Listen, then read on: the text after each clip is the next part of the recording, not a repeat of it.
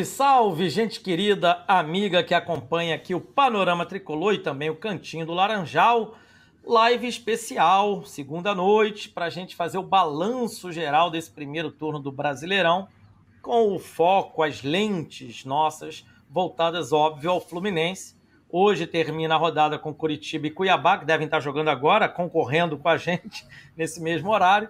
Vamos dissecar esse Fluminense no primeiro turno, fazendo um paralelo dos últimos 10 anos também, de primeiros e segundos turnos. E, enfim, vamos tentar achar junto uma equação aqui e pensar, embora a gente não assine dois cheques, quer dizer, não assine cheque, não dê dois treinos nas Laranjeiras e no CT Carlos Castilho, a gente tem o direito de opinar, porque é a nossa paixão, o nosso amor. Estou aqui do lado de dois craques que vai ajudar muito nesse, nessa conversa, nesse debate. Paulo Andel e Vitão. Começando pelo Vitão. Boa noite, Vitão. Tudo certo? Nesse frio de Juiz de Fora. Boa noite, Edgar. Boa noite, Paulo. Boa noite a todos os espectadores do Panorama, do Cantinho do Laranjal, que estão aqui conosco nessa jornada, falando daquilo que a gente mais ama, que é o Fluminense. Aqui, ó, casaco, camisa por baixo, o frio de Juiz de Fora não tá brincadeira, não, cara. E, e, quando sopra esse vento serrano, gelado aqui, a sensação térmica não é brincadeira, entendeu?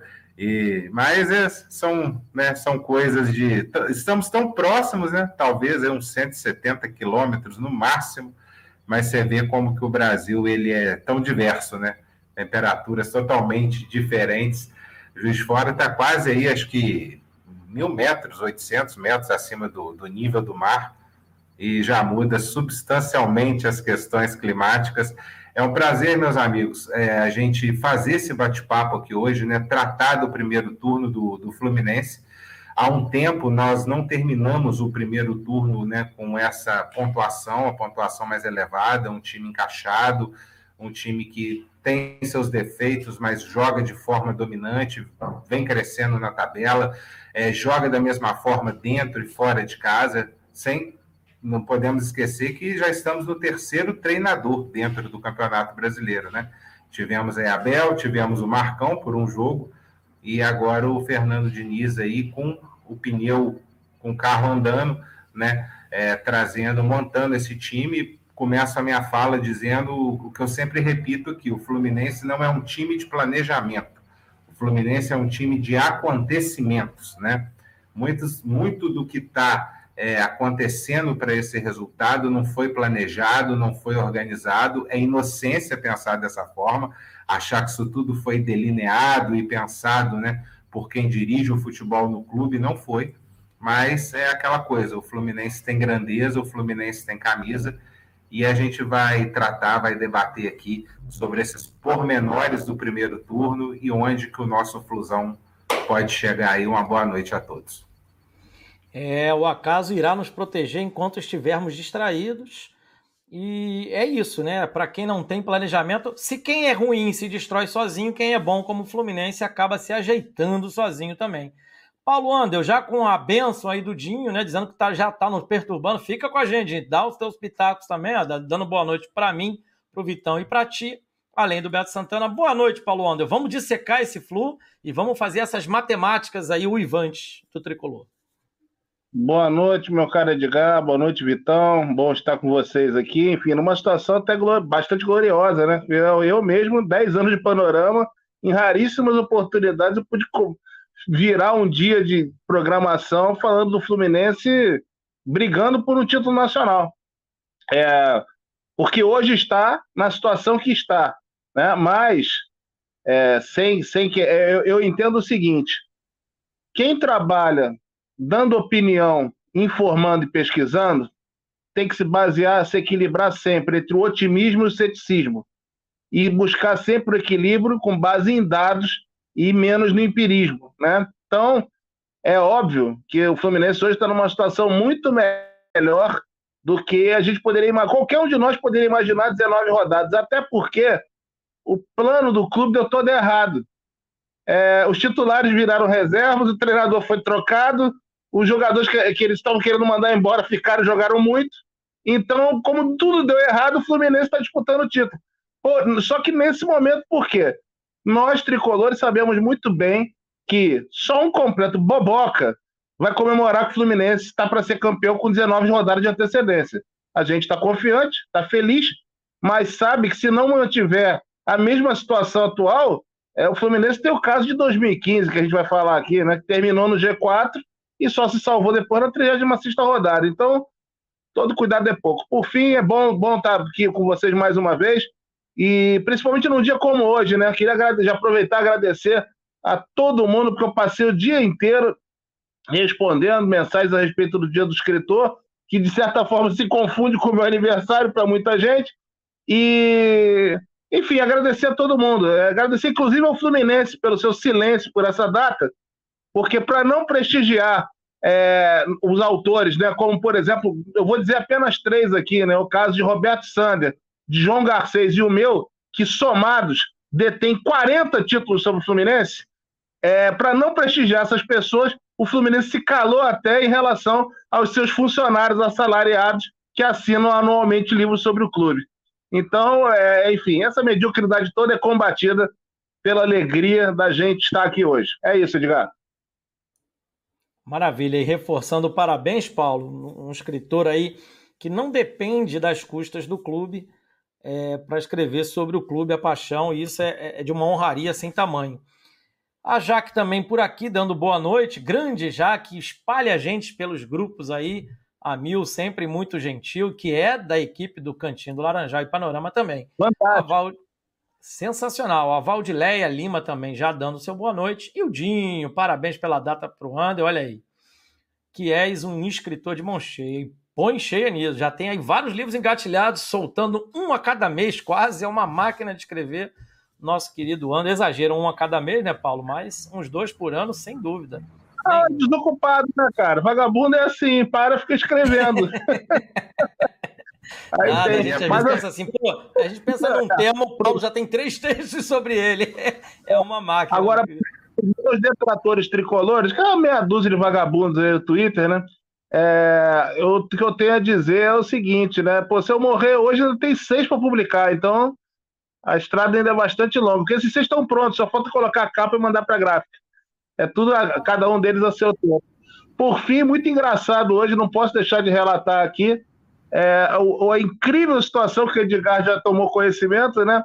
É, a, a, respeito de, de uma pico celebridade tricolor tentar enaltecer outra hoje no meu Facebook, que quase me gerou aquela pergunta: quem?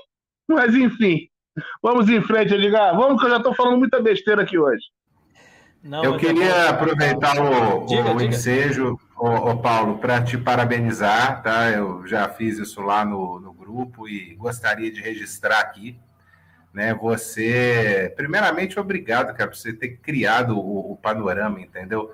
Que abriga todos nós e além do contato com a sua obra, com a sua pessoa, com a sua vanguarda, seu compromisso, entendeu? Seu conhecimento é, é, faz, né, consegue agregar muito valor sobre o Fluminense, valor esse que é, é desperdiçado, que eles podem ignorar, mas que é a substância que, que fica, entendeu? É o que glorifica, é o que eterniza, esse é o seu valor. Eu queria deixar aqui os meus parabéns a você. É isso. Eu que te agradeço, Vitão. Você vê, você parece que está com a gente há anos, né? Enfim, se você só agradeceu a casa. Cara, quanto que os caras ignoram ou não, o Panorama tem milhões de acessos na história dele, já passou de 10 milhões de acessos. Então, assim, quanto não é o Fluminense, é sempre importante falar, não é o Fluminense que ignora seus escritores. São as pessoas físicas que têm mandatos lá, ou que ganham salário lá e que fazem isso por questão de interesses próprios. Mas, assim, é, elas participarem desse processo ou não, não significa nada. Eu só acho que é um gesto bastante estúpido, bastante ignorante, no sentido de que o Fluminense é um dos campeões literários da América Latina e deveria enaltecer isso. Mas não o faz, porque, por, por, por sinal, esse exemplo de três pessoas aqui eu citei aqui, João Garcês, Roberto Sander e, no caso, eu, que somados escreveram mais de 40 obras sobre o clube, são pessoas que, em tese, não se alinham à atual gestão do clube, então jamais receberiam uma linha lá de valor que fosse. E eu acho ótimo. É, quando a pessoa silencia, dependendo de quem seja, Se a pessoa te critica ou silencia, para você é um elogio. Então, para mim, tá bom.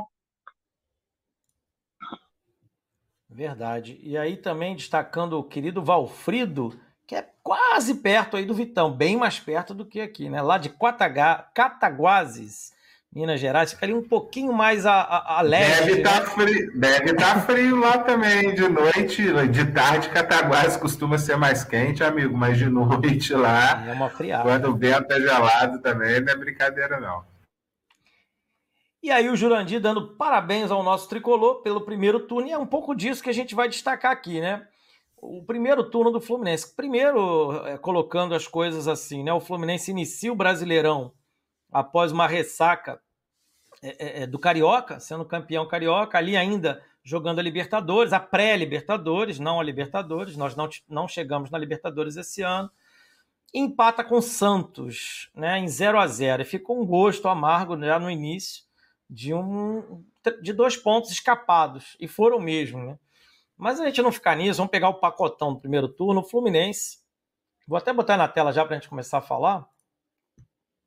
O Fluminense, ele teve essa campanha aí, gente, para a gente começar a debater um pouco a circunstância.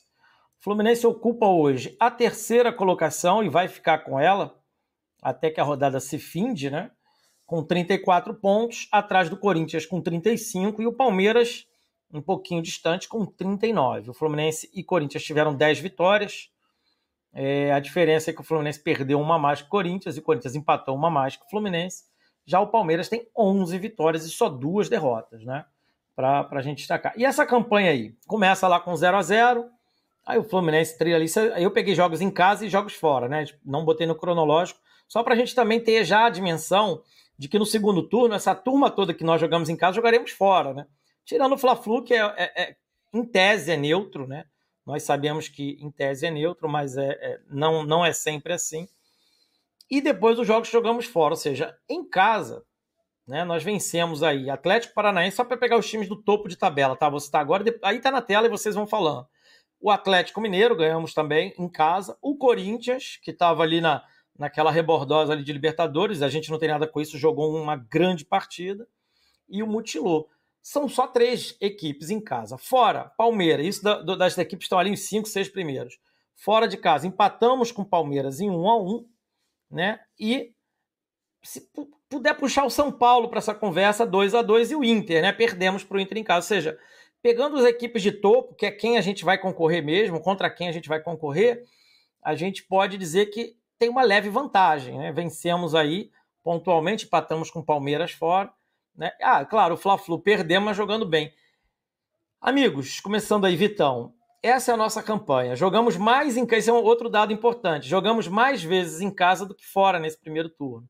Né? É, claro que uma vez fora no segundo turno, que é contra o Flamengo, é, e o Botafogo meio que se anula, né? A gente pode dizer que se anula, porque é um jogo no Rio de Janeiro mas vamos jogar mais fora do que em casa no segundo turno, né? É um, é um outro ponto de atenção. E os adversários, jogaremos fora contra Corinthians, Bragantino, viajaremos para pegar o Ceará, é, jogaremos contra o nosso algoz, parece loucura falar isso, Atlético Goianiense, fora, o Havaí, que não dá mole para ninguém, o Atlético Paranaense, o Inter, né? O Atlético Mineiro e o Santos. Tudo fora de casa no segundo turno. Vitão, esse primeiro turno foi acima do que a gente poderia projetar para este ano? Ou você acha que é por aí mesmo? Ou seja, a gente conseguiu chegar da, da match com o que estava na cabeça do, e no coração do tricolor? Bom, meu amigo, é, aí a gente precisa de fazer uma, uma reflexão para falar sobre esse assunto, porque a gente tem que fazer uma diferenciação né, entre a fábrica de sonhos que é vendida para o torcedor pela administração, né, em termos de contratação, de montagem de elenco, e no que acontece na realidade. Né? É, o Fluminense, se a gente for pensar aí na janela de transferências, né, é, os reforços, em tese, né, foram jogadores mais que, que vieram tirando de Armancano, né, que é um, é um também é um jogador experiente, mas era uma incógnita, né? Tanto que no início ainda existia aquela discussão se era melhor o Ricardo Goulart ou o German Cano, né? O Fluminense até tentou uma primeira aproximação, se eu não me engano, com, com o Ricardo Goulart ao invés do Cano. E aí nós tivemos aí o William Bigode, né? O jogador que estava no Palmeiras como reserva, do reserva, porque ele era reserva do Breno Lopes praticamente, entrava raramente no jogo. Felipe Melo, que tinha aquela função de luxo no, no, elenco do Palmeiras ali, de ficar brincando, de treinar os meninos, de dar um suporte no vestiário. E o Fluminense é, trouxe um, um, trabalho, né, uma certa base do ano passado, que acabou o qualificando para disputar a pré-Libertadores. Na verdade, se não fosse aquele gol do Arthur, né, aos 44 de pé direito ali no, no segundo tempo contra o Internacional, o Fluminense teria ido de, de forma direta. E também se não tivesse jogado aquela quantidade de ponto bobo fora. Então, assim, a, a, diretoria vendeu uma ilusão de um Fluminense que poderia disputar tudo, né? Pa, para tanto, não houve planejamento. Eu acho que a contratação do Abel Braga foi um demonstrativo disso, uma contratação equivocada. Um, ah, mas ele é ídolo do clube, ele ganhou um título, não se justifica. Não vinha de bons trabalhos, entendeu? E, e acabou chegando. Então, é, eu acho que supera muito por todos os fatos supera muito se a gente pegasse lá no início, né? E todos esses percalços não tivessem acontecido, já, já teria superado as nossas expectativas. Mas eu creio que, mediante tudo que aconteceu e de uma janela de transferência não satisfatória, porque pensa bem, é, ano passado, um dos problemas do nosso time era a lateral esquerda, né? Egídio com Danilo Barcelos. Ah, o Fluminense foi no mercado? Foi, mas aí trouxe o Pineida e trouxe o Cris Silva, né? E aí o Fluminense ano passado pega, poxa, já essa, essa venda do Luiz Henrique, ninguém é bobo, né? Isso aí foi vazar logo depois, mas isso aí devia já estar tá rolando há muito tempo, porque as coisas no Fluminense rolam por debaixo do túnel, né? E quando elas chegam à superfície, geralmente já não dá mais tempo de nada efetivo ser feito contra aquilo. Então, eu acho que quando compraram Caio Paulista, né, nessas negociações de milhões, milhões, envolvendo jogadores que nem estão sedimentados como grandes jogadores no futebol brasileiro, preços absurdos, já foi pensando né, numa substituição do Luiz Henrique, do próprio Matheus Martins, que daqui a pouco está saindo aí pela janela por preço irrisório. Então, o Fluminense, por exemplo, é, não foi. É, é, a, a, a lateral esquerda não foi suprida. Vamos lá para a lateral direita. Também ano passado, jogamos com Calegari improvisado, que já vem há um tempo improvisado, entendeu? E ficamos ali com Calegari, com Samuel Xavier. Então, eu acho que o Fred aposentar, já era uma, uma certeza, o Fred já tinha pedido. Foram atrás do Germancano, tudo bem, mas agora que o Diniz está nessa recuperação do John Kennedy, a base não foi aproveitada para tanto. O nosso camisa 10, o Ganso, jogador que foi recuperado ao longo da temporada, que esse ano começou treinando forte fisicamente, foi praticamente se, se escalando a forceps com Abel Braga, né? E, o, e agora com o Diniz, que entende o jogador, está tendo uma oportunidade, um renascimento, não só no Fluminense, mas eu creio que dentro da própria carreira.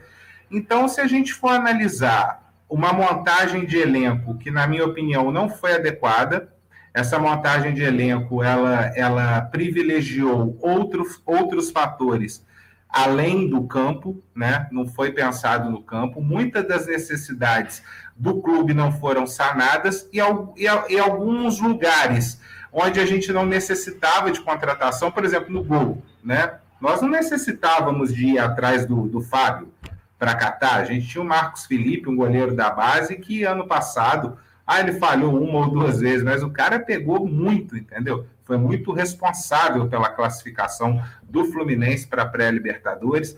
É, no meio-campo, nós já temos ali é, André, nós já temos ali Martinelli da base, né? É, trouxeram o Natan que pode jogar por ali, o Nonato que joga por ali. Aí preferiram dispensar o Wallace para o CRB. A gente estava até aqui antes lembrando do Wallace, um jogador da base, fazia primeiro, fazia segundo volante e acabou indo para o CRB, como quase o próprio André foi, se o Hudson não tivesse machucado. E aí você traz um Felipe Melo para ganhar 600, 700 mil reais por aí, né? Deve ser o salário da criança. e um jogador totalmente despreparado, fora de sintonia, que mostrou que não tem condição de jogar como zagueiro, não tem condição de jogar como volante, protagonizou um lance, um lance bizarro, dando aquele carrinho por trás no, no jogador do Bragantino, o que não condiz, não coaduna com a história de classe do Fluminense, principalmente de jogadores meio-campistas de classe, entendeu? De técnica. Tivemos Didi, tivemos Gerson, tivemos Romerito, Delay, tivemos, sabe, é, Assis pelo meio-campo tricolor e lidar com esse tipo de coisa não é comum a nós. Então, em termos de expectativa, superou muita coisa. Né? A maioria da torcida do Fluminense, eu até mostrei a tabelinha que eu faço aqui de mão, porque a minha preocupação é o seguinte: fazer pelo menos 23 pontos no primeiro tempo para ter que fazer a mesma quantidade no segundo e juntar os 46. Infelizmente, o Paulo até comentou aí que em 10 anos de panorama, quanto tempo ele não pode vir aqui e numa, num término de primeiro turno fazer uma prospecção positiva, entendeu? Fazer é, um, uma análise de título, de briga por título. Porque a, na história recente a gente vem muito pelo contrário, sofrendo com resultados ruins. Então, o Fluminense que supera as expectativas, tanto as iniciais, né, aquela que antes, depois de tudo que aconteceu, vendida pela fábrica de sonhos dessa gestão tricolor, né, que colocou uma realidade como é, se aquilo ali tivesse sido planejado, não foi. O Fluminense foi equivocado na janela, né, necessidades não foram supridas, alguns setores está sobrando jogador. É, o técnico também, você vê que não tem filosofia nenhuma, porque a gente sai de Abel Braga para Fernando Diniz, praticamente um, um antagonismo filosófico de preceito de jogo, de forma de jogar. E, assim, falando de expectativas, uma superação muito grande, são 10 vitórias, são 34 pontos, né? O Fluminense tem aí o Palmeiras e o Corinthians e o Galo aí nessa briga, e eu acho que com esse futebol impositivo temos muito a alcançar. Então, assim, com relação à expectativa, não sei se você e o Paulo pensam como eu, mas eu acho que superou demais, entendeu? Superou, assim, 100%. Eu até esperava uma campanha digna pelo que o elenco foi montado, depois veio aquela depressão após a eliminação para o Olímpia. A gente não sabia né, o, o, se o Abel Braga ia ficar, por quanto tempo ele ainda ia ficar naquelas condições. Não tínhamos também a noção de um retorno do Diniz. O mercado de técnicos está muito fraco. Se o Diniz não volta aí, eu não sei, entendeu? Se já teria entrado um outro caído, e talvez até o Daí Helman já tivesse assumido antes mas graças a Deus o Diniz voltou, encaixou sua forma impositiva de jogar, e eu acho que o Fluminense sim superou bastante as expectativas. Pois é, Paulo, e, e para você, o que essa, essa campanha, né, com esse, com, não só com a pontuação, mas como o Fluminense vem conseguindo, de certa forma, dominar os adversários, estava no script ou assim como o Vitão, você vê que foi muito mais um, um algo fora da curva. Claro que a gente vai falar do retorno já, mas nesse primeiro turno, eu queria que você falasse também desses resultados, dessa expectativa, e, enfim, né, dessa dinâmica de jogos que o Fluminense fez até aqui. É, é, expectativa alguma, Edgar. Nenhuma, a menor, a menor possível. O que aconteceu foi o seguinte: desde o começo do ano, é, quando o Fluminense montou aí montou o verdadeiro circo chamado de reforços, né? Misturado com jogadores que realmente deram, mostraram seu valor, o Germancano disparadamente está tá aí para comprovar isso. A gente lembra que, apesar do título carioca, a gente pouco brilhou. Mas em algumas partidas, pouquíssimas, ainda com o Abel, nós fomos muito bem. Nós fomos bem contra o Vasco, tínhamos ido muito bem contra aquela partida maravilhosa contra o Rezende, lá em, lá em Volta Redonda também. Teve mais uma outra. E não dá para dizer assim, o Fluminense foi muito eficiente nas duas partidas da final contra o rival. Mereceu o título de ponta a ponta, uma vez que chegou para disputar. Só que o Fluminense vivia escorado na era antes do Fernando Diniz, naqueles 10 jogos sem perder. E a gente sabia que várias daquelas partidas é, é, se mantinham pelo resultado, porque as atuações tinham sido sofríveis, né? com escalações extraterrestres, enfim. Como, como a gente sabe, o time que está jogando hoje é muito diferente do time que jogava há quatro meses, mesmo quando se aproximou para disputar o título. Pois bem, então o Abel caiu, né? passamos pela, pela sofrência das eliminações a vergonhosa eliminação na pré diante do Olímpia, a eliminação muito desagradável na Sul-Americana. Mas, enfim, o Fluminense seguiu o rumo e com o Diniz começou a aliar. Acho que uma série de fatores contribuem para essa campanha. Primeiro, eu não tenho certeza, a gente tem que pesquisar, mas acho que é a primeira vez que o Diniz chega para trabalhar num clube que tinha acabado de ser campeão. Eu acho, se eu não estiver enganado, acho que foi a primeira vez. É... Segundo, a própria filosofia de trabalho dele, né, que a gente sabe que é, é uma. Com, com todas as críticas que se faça a ele, a gente sabe que é um treinador que está. Ele é sim um ponto fora da curva dos treinadores brasileiros. O Diniz recuperou uma coisa para a torcida do Fluminense que a gente não sentia há muito tempo, desde que ele tinha ido embora, mesmo com a péssima campanha em 2019. Era o Fluminense jogar como time grande, jogar atacando, jogar propondo, entendeu? Jogar colocando o adversário em situação minoritária. É uma coisa que a gente, mesmo com campanhas razoáveis em outros anos, a gente não fazia isso. Isso foi criando uma sensação muito boa. Além do que, é, o, o, o, o pôde aproveitar, por exemplo, um jogador que já vinha sendo retrofitado, e a gente tem que fazer toda a justiça aqui, o Wagner Victor, que escreveu uma coluna defendendo adorosamente o Ganso, coluna que ele foi apedrejado por aí, e no final das contas, o Ganso teve uma evolução que nenhum de nós podia esperar essa altura da carreira. É, bom, aí eu já falei do, do, do, Cano, que caiu super bem no Fluminense, né? Tá na sua melhor temporada, né? no seu melhor, no meu, melhor semestre, né? De primeiro semestre de sua carreira, né? Se eu não estiver enganado, acho que é o melhor primeiro semestre dele. Enfim. Falei do, falei do, do, do, do Ganso excelente. Pô, não dá para não falar do John Arias, né? Que alia tudo, alia velocidade, com qualidade, com garra, um jogadoraço jovem, assim, que é exatamente o contrário dessa filosofia de gestão do Fluminense. O, o Arias, ele é um ponto fora da curva de contratações do Fluminense.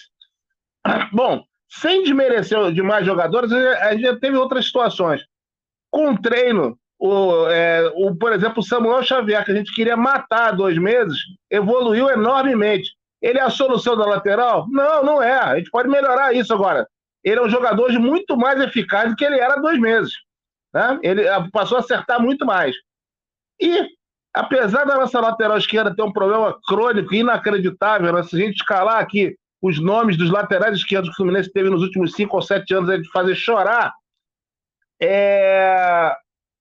Então, o que, que acontece? É... O... Dentro das circunstâncias, né? Eu não contrataria o Caio Paulista, o Caio Paulista não seria meu atacante, enfim, ele não jogaria no Fluminense. Mas já que lá está e tentou ajustar, eu acho que o Diniz meio que apostou naquela tese, por favor, não comparem o, o, o, Caio, o Caio Paulista com o Caio Henrique, né? Eu digo, parecido só tem o nome. Eu, mas eu acho que ele apostou na, na possibilidade de, de fazer um improviso com alguém que tem uma força física ali, enfim. Embora não saiba marcar, não saiba cruzar, não saiba várias coisas. É, mas o fato é que, é, como o Fluminense, no seu conjunto de atuações, tem ido muito bem, ele não tem comprometido. O que não quer dizer que não irá comprometer. Né? É, enfim, falando rapidamente desses nomes, assim, não poderia deixar de falar, claro, da segurança que tem o André no meio de campo, de boas atuações que o Nonato teve quando jogou, do Martinelli quando entrou em campo, que foi muito bem também, enfim. O Fluminense foi tendo um conjunto e foi tendo um rodízio muito bom. Eu acho que isso ajuda a explicar, isso tudo somado à filosofia do Diniz, é, eu acho que ajuda a, a, ajuda a entender por que, que a gente tem conseguido mais do que pontuação, mais do que vitórias. A gente está tendo atuações convincentes, né? Embora já nas últimas semanas a gente tem algumas vírgulas, né? Nós tivemos um momento muito bom diante do Atlético Mineiro, tivemos um momento muito bom diante do Corinthians, e já nas partidas contra o Ceará e nessa mesmo contra o Bragantino, nós tivemos algumas vírgulas que exigem atenção para o segundo turno. Mas, enfim, o fato do Fluminense estar no topo, estar em cima brigando, me deixa muito satisfeito. Agora, como eu falei antes, né, cabe aqui né, o, o, cronista ele tem que torcer, o cronista tricolor ele tem que torcer e tem que ser cético ao mesmo tempo. O meu ceticismo se baseia no seguinte: nós vamos começar uma nova etapa. Só que a gente vai começar uma nova etapa em agosto, com um time que já está jogando desde janeiro. A gente vai começar uma nova etapa com um elenco que, se tem peças de reposição, talvez deixe a desejar uma sequência muito intensa como nós vamos ter agora, porque agora é a sequência para fechar a temporada, que tem que acabar em novembro, né? Enfim, eu tenho dúvidas se a gente tiver problemas no nosso time titular, como é que a gente vai suprir determinadas posições. Então, acho que isso é uma situação que, que exige uma análise, exige um cuidado também. E, por fim, é, eu, eu, que eu acho que mais me preocupa, sem querer cortar o barato de ninguém, estão todos felizes e tal, mas eu definitivamente eu deixo aqui marcada a minha desconfiança no Caio Paulista e no Fábio. Eu acho que em algum momento é, a gente pode entregar a Mariola sem fazer trocadilhos com esses jogadores, sem persegui-los de maneira alguma, entendeu? No, mais uma vez, já falei isso 500 mil vezes, quem acompanha meu trabalho sabe que eu, eu, meu trabalho não é pautado por atitude persecutória, mas honestamente eu acho que é, há problemas, especificamente nessas duas posições, a gente tem problemas constantes, independentemente dos resultados. E aí, quando você tem um problema constante, lá na frente pode ser que a conta seja cobrada. Pode não ser? Pode, pode até não ser. Mas o que eu desconfio é justamente isso. A gente está numa espécie de corrida, vamos brincar aqui, né? Fingir que isso é São Silvestre, né? Agora tá, para quem é de São Paulo sabe como é que é isso, né? Agora tá chegando o ladeirão da Luiz Antônio, que a gente vai ter que subir no sprint para poder disputar. E eu, eu, eu realmente, realmente me preocupa isso. Agora, como contraponto, quando o Fluminense acerta, ele acerta de forma linda, bonita, ele, ele dá orgulho. A gente, a, talvez a gente esteja vivendo no panorama aqui as melhores semanas de resenha do Fluminense, porque as atuações do Fluminense nos permitem fazer isso, né? Ah, mas, mais uma vez é que eu falo. Aí quando eu falo da questão do elenco, é, que é o seguinte, eu acho que ontem, se alguém ainda tinha dúvida, eu acho que é bacana para a torcida, ter os latidos lá e tal, mas assim, já está, acho que bastante evidente que para a gente competir não vai dar para contar com o Felipe Melo. O William Bigode fez um golaço outro dia, super bonito e tal, mas é o que ele fez em sete meses. Né? Para quem já custou quase 8 milhões de reais, é muito pouco. Né?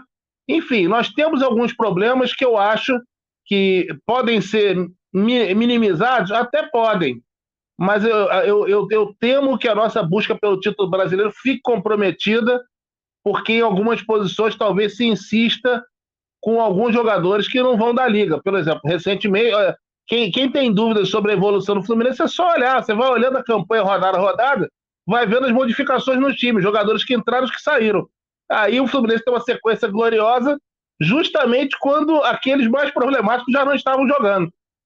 E, e se a gente precisar deles para as 19 rodadas finais, eu temo que a gente possa ter problema. Mas estou torcendo, estou super feliz. E agora, eu, eu não sou torcedor de quarto lugar, né? Eu quero ver o Fluminense ganhando o título. Perfeito. Paulo, Vitor, para mim é, é, um bocado disso que vocês já falaram, até por isso eu não vou estender. É, eu gosto sempre de lembrar, além do Caio e Fábio que você trouxe muito bem, nós perdemos o Luiz Henrique, que nos dava uma maneira de jogar totalmente única, né, que só o Luiz Henrique conseguia dar ali para o ataque, de dar profundidade, ao mesmo tempo ter um, uma boa condução de bola e o drible no um contra um. Ou seja, nós perdemos essa característica. E quando eu olho para o Ganso, ele não tem reposição. Esses jogos, principalmente que a gente vem citando, que o Fluminense perde no segundo tempo, nos finais das partidas, note que é quando o Ganso sai do campo e o Arias sai do campo. E, e como a gente perde controle de jogo sem essas duas peças, né? O Cano é, é o concurso, não precisamos falar, é o finalizador. Acredito que nós não temos um substituto à altura dele que tem jogado. Eu vejo no elenco. A gente até falou um pouco disso no pós-jogo ontem, eu, Vitão, Fábio. Olhando o elenco inteiro do Fluminense que não é aproveitado, para mim o JK deveria estar sendo preparado para essa situação. Mas é um jogador que está perdido lá, jogando um sub-23 que não serve para nada, gente. Aquilo não serve para nada. Né? A não ser para atazanar a vida do, do, de alguns jogadores e para dar espaço para jogadores que não teriam espaço em, clubes grandes como o Fluminense. Né? Enfim, vídeo Willis, que é um. Diga, pode falar. Funciona também como uma espécie de punição, né? É Quando acontece um alguma coisa, agora você vai para lá, né? É, é. Não, e o pior é que dizem que o jogador que pediu para jogar é uma, né, enfim. Mas eu, eu, queria pegar no ponto de alguns resultados. Eu vou só passar as mensagens aqui, o Zé Henrique falando. Eu vou pedir a Rê concordar com alguns críticos de futebol. O Fluminense está jogando o futebol mais bonito do Brasil hoje. Boa noite. O José Henrique está quase virando dinizista, hein, o José Henrique? O José Henrique é um crítico ferrenho, mas as críticas não são, não são, elas não são descartáveis, né? Eu tenho muitas críticas ao Diniz, falei isso ontem também no pós-jogo, sob o ponto de vista tático. Acho que o Diniz ele demora a enxergar o que o jogo pede. Ele não, ele não tem. Essa é uma crítica minha ele, eu acho que ele pode evoluir, ele é jovem ainda na carreira. Ele não antevê, ele insiste com alguns jogadores que estão dando certo e ele deixa para ver durante as partidas. Às vezes ele leva duas, três partidas para para mexer nisso. Agora, uma coisa que ele tem de bom também é entender os jogadores estão num bom momento, né? E deixá-los em campo. Isso o Diniz né, demora, mas faz. É, eu queria citar assim, alguns resultados, né? Eu, eu, eu, brinquei com vocês e queria, nessa segunda rodada, que vocês também pudessem falar um pouco disso. É, de alguns resultados que nós construímos em casa no Maracanã, tá? E aí eu destaco Atlético do Paraná, Atlético Mineiro, o próprio Corinthians, tá certo? E até, podemos dizer assim, Bragantino e Ceará, com alguma ressalva, porque eu acho que esses dois Fluminense têm condições totais de, sem nenhum, sem precisar jogar muito, sabe? De vencê-los pela qualidade, aí sim o Fluminense é superior a eles dois, mas esses outros que eu destaquei, eu vejo que são jogos duros para um segundo turno. Né? Não preciso citar também jogos fora que faremos em casa que serão duros também. Palmeiras jogar em casa vai ser duro da mesma maneira. O Fortaleza tende a se ajeitar, vamos ver como vai ser. A gente vai ter um, um teste match contra eles agora na Copa do Brasil. Quinta-feira começa a nossa peleja. O São Paulo é um adversário sempre difícil. O Goiás, gente, o Goiás aprontou das suas, né? Depois do Fluminense conseguir virar com o Goiás, ele empatou com o São Paulo no Morumbi, 3 a 3 O Goiás é uma equipe muito chata, né? Muito impertinente. Eu estou levantando tudo isso porque, porque eu vou na linha do que vocês destacaram. Para mim, esse time reserva do Fluminense, que era reserva pela diretoria, estamos falando do Arias, estamos falando do Ganso, estamos falando do Cano, que era reserva do Fred, estamos falando, por que não, do meio-campo, que hoje é titular, né? ou Nonato ou Martinelli, apenas o André estava já, embora não tenha começado, né? Lembremos que o André foi deslocado para segundo volante para o Felipe Melo jogar no início do ano, aí o Abel chegou a dizer que era um terceiro zagueiro, e quando a gente viu o jogo acontecendo, não era bem assim. Né? O Felipe Melo ele ia brincar de, de, de volante, empurrando o André para um dos lados, até que o campo foi se escalando, o André ali na volância, etc, etc. A minha preocupação com o Caio é menos da qualidade do jogador, embora isso seja uma coisa óbvia, e mais do que ele pode proporcionar à equipe. Eu até falei isso ontem com o Vitão, né? É, para mim, o Caio, se ele tem alguma serventia para um jogo ali faltando 10, 15 minutos, que você vá se retrancar um pouco e colocar o cara para correr no espaço. Porque eu acho que é a única coisa que ele consegue fazer sem atrapalhar muito a equipe, sabe? Então, é, é, olhando até o elenco que temos hoje, eu colocaria um dos laterais esquerdos, menos o Cristiano, eu estou falando do Pineda, mesmo né, super empazinado, ou até do Marcos Pedro, que é um jogador da base, enfim eu colocaria, porque se é para ter paciência com o jogador até pegar o ritmo de jogo, que seja o jogador da posição. E eu, eu, eu, acho que a gente perde o Caio. A contragosto disso, agora a gente vai ter que aturar o dublê, que me parece muito menos interessante de Caio Paulista, que é o Marrone, né? Minhas preocupações estão colocadas e nessa eu queria perguntar a vocês objetivamente, olhando esses resultados, quais os times que preocupam a vocês? Porque se a gente repetir o primeiro turno, 34 pontos, bateríamos 68 pontos. É, é pontuação para ser campeão? É se os outros tropeçarem. Porque hoje nós temos dois na nossa frente. Se eles também repetirem o turno deles, eles terminam na nossa frente.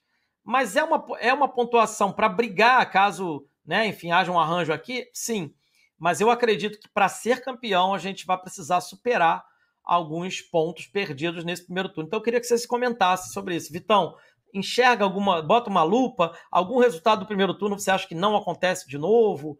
Ou seja, uma vitória que a gente teve no segundo turno, talvez um empate já vai ser de bom tamanho. Podemos falar do próprio Corinthians, né? Jogar na casa do Corinthians não é nenhum absurdo sair de lá com um empate. Queria que você passasse uma lupa e dissesse quais são os resultados que você acha que a gente pode recuperar e quais resultados que você acha que vamos ter que jogar acima da média. Bom, Edgar, é, se a gente for analisar os jogos que o Fluminense fez fora de casa, no retorno, o Fluminense vai jogar contra o Cuiabá em casa, né? É um time que está brigando pelo rebaixamento. América Mineiro, time que está brigando por rebaixamento. Curitiba, time que está brigando por rebaixamento.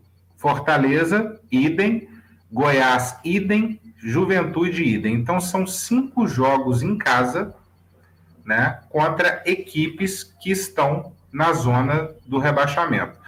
Todos esses resultados, e aí a gente não, a gente precisa lembrar, né, as condições de Fluminense e Juventude, porque o Fluminense venceu o Fortaleza fora, o Fluminense venceu o Goiás fora, venceu o Cuiabá, mesmo com aquele gol, né? aquele gol do Paulão lá na Bacia das Almas, mas venceu.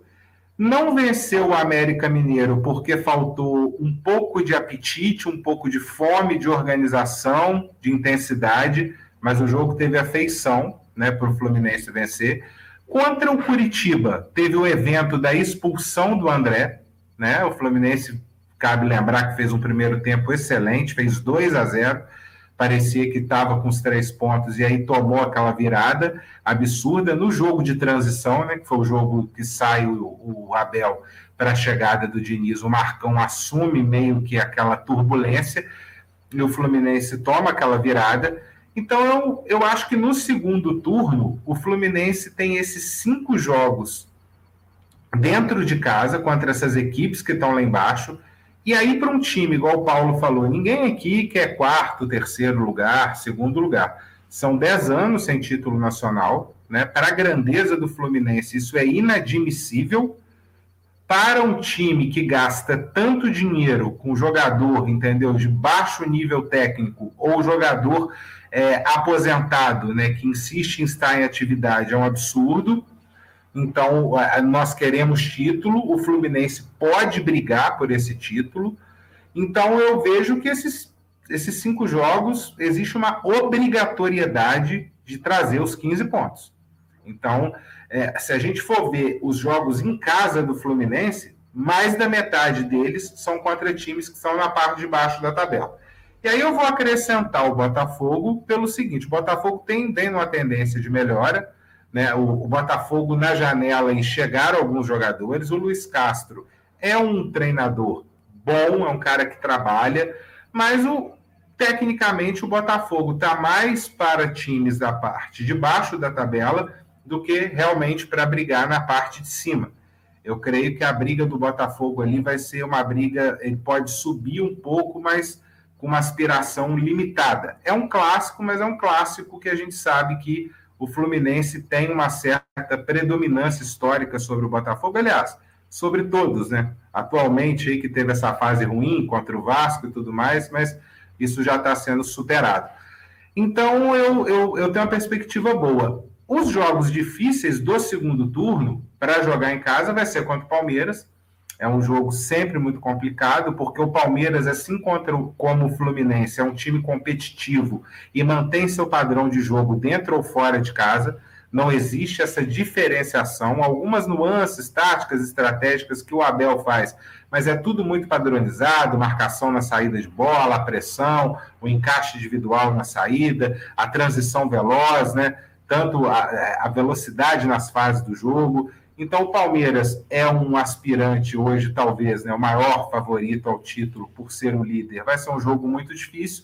O São Paulo é um outro time também que tem histórico de duelos muito iguais com o Fluminense, tanto no Morumbi quanto no Maracanã.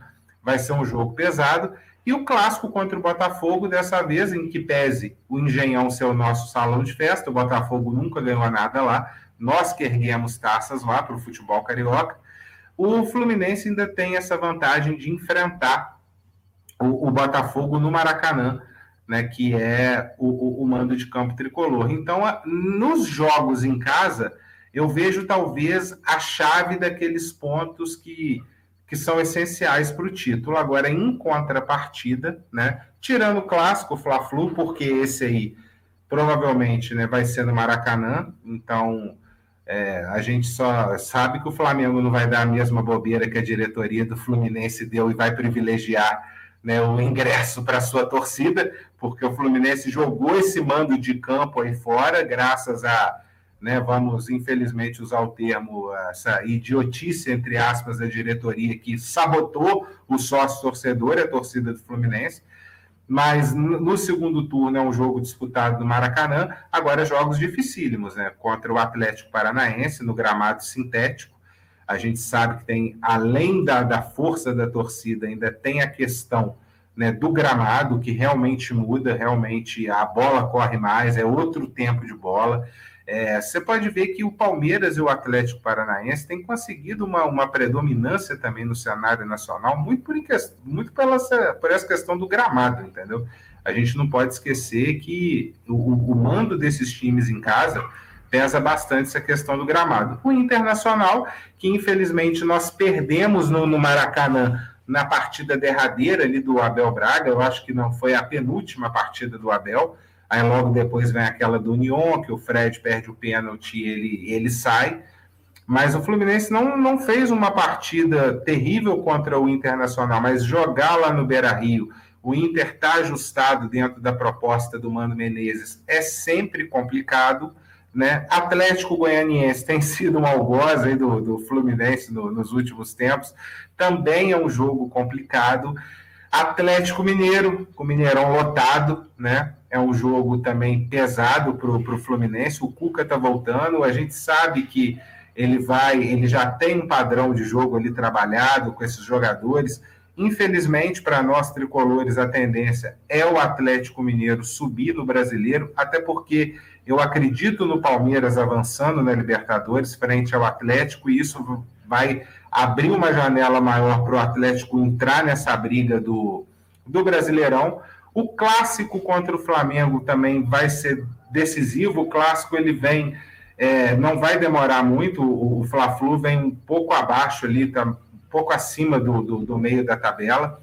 Eu acho que vai ser decisivo também. Agora, jogos fora que, se o Fluminense quer manter né, uma pontuação de campeão, esses aí nós temos a obrigatoriedade de vencer, não só empatar, porque alguns jogos desses fora de casa, a gente pode relativizar e entender que o empate é bom, né? Talvez um, um empate contra o Atlético Paranaense, que vai ser também é um jogo, é o primeiro, segundo, terceiro, quarto, quinto, sexto jogo do retorno, né? Vamos ver até lá. O Atlético está em três frentes, o Fluminense está em duas só. Mas o empate na Arena da Baixada, né? Você deixa de fazer dois pontos, mas um concorrente direto também faz um ponto só. Pode ser um empate aceitável, dependendo da circunstância até lá. O clássico contra o, contra o Flamengo, no primeiro turno o Fluminense engoliu, né? finalizou 30 vezes, mas foi o bota fora do Neneca, né? Parece que o Neneca escolheu aquele jogo ali para fazer uma partida histórica, acabou fechando o gol. O Fluminense teve uma grande chance contra um Flamengo desorganizado do Paulo Souza, não soube aproveitar. Então é um jogo também que o um empate num clássico, apesar né, do favoritismo eterno do Fluminense contra o rival, também é algo a se relativizar, pensar de acordo com o andar da tabela, o caminhar dos jogos. O Flamengo também está em três frentes, uma a mais do que o Fluminense. Agora, contra o Havaí na ressacada, tem que vencer contra o Atlético Goianiense fora, tem que vencer contra o Bragantino, entendeu? Que não tem uma torcida tão forte, é meio que um campo neutro, um gramado bom, até para o estilo de jogo do Fluminense. Tem que se impor, tem que vencer, entendeu? Contra o Santos, ah, é o Santos na Vila Belmiro, tudo bem, mas um Santos remendado, um Santos que está jogando muito mal. Eu não lembro quem foi que comentou no pós-jogo ontem, não sei se foi você ou foi o Fábio que falou que assistiu o Santos e Fortaleza e que foi um péssimo jogo, entendeu? Que não, não, não, aguentou assistir o jogo até o final devido ao baixo nível técnico das duas equipes. Então, quero saber se é Vila Belmiro, se é o Santos, tem que pegar esse jogo e vencer, entendeu? É um time que está mal, que está brigando por baixo. Mas, é, então, assim, é, esse olhar que eu tenho, eu acho que no, os jogos fora são animadores, porque o Fluminense vai fazer dos nove jogos, né, praticamente a maioria deles aí contra times que estão na zona do rebaixamento.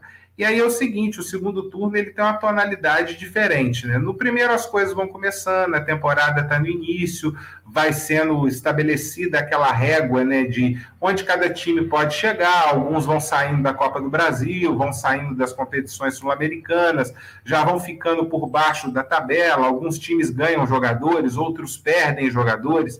Agora, o segundo turno, as coisas se ajeitam, né? Cada um está brigando por uma coisa, por uma luta.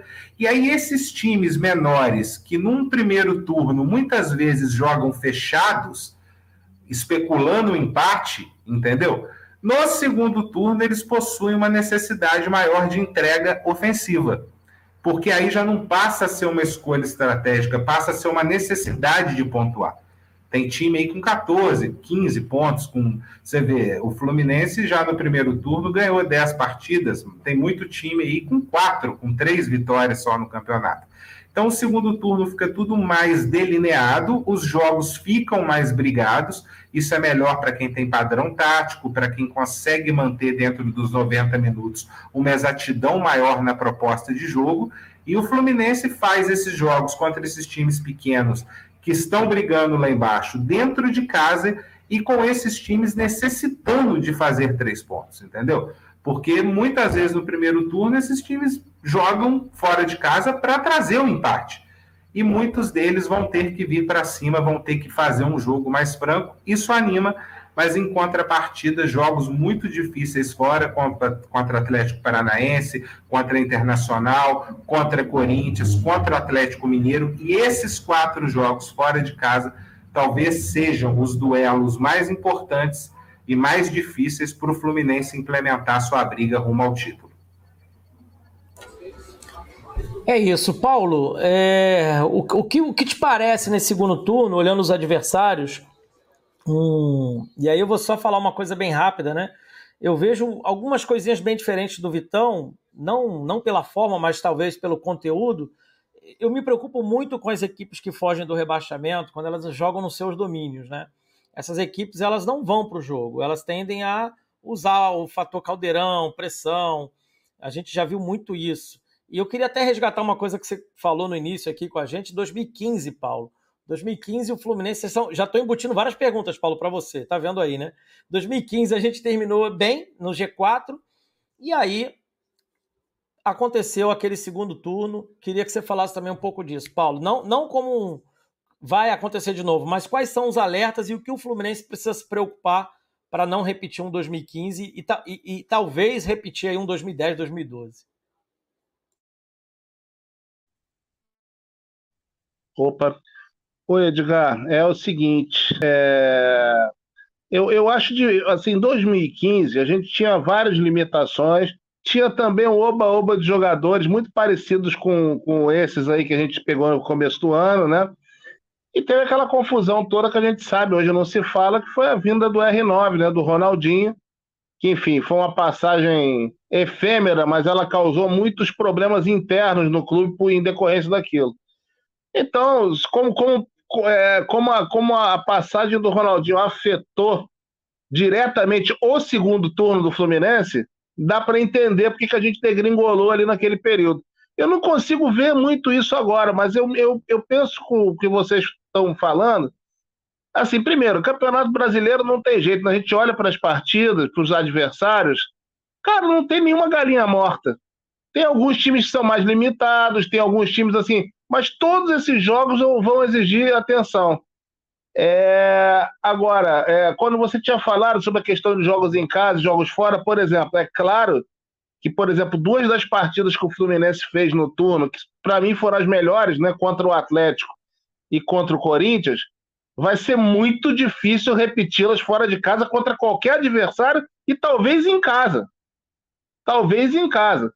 Lembrando que a partida contra o Atlético Mineiro, que nós saímos felicíssimos, saímos em êxtase, a partida ela, ela, ela até só ficou mais dura no placar, porque o Fábio teve uma atuação extremamente infeliz, né? O resultado poderia ter sido até mais dilatado.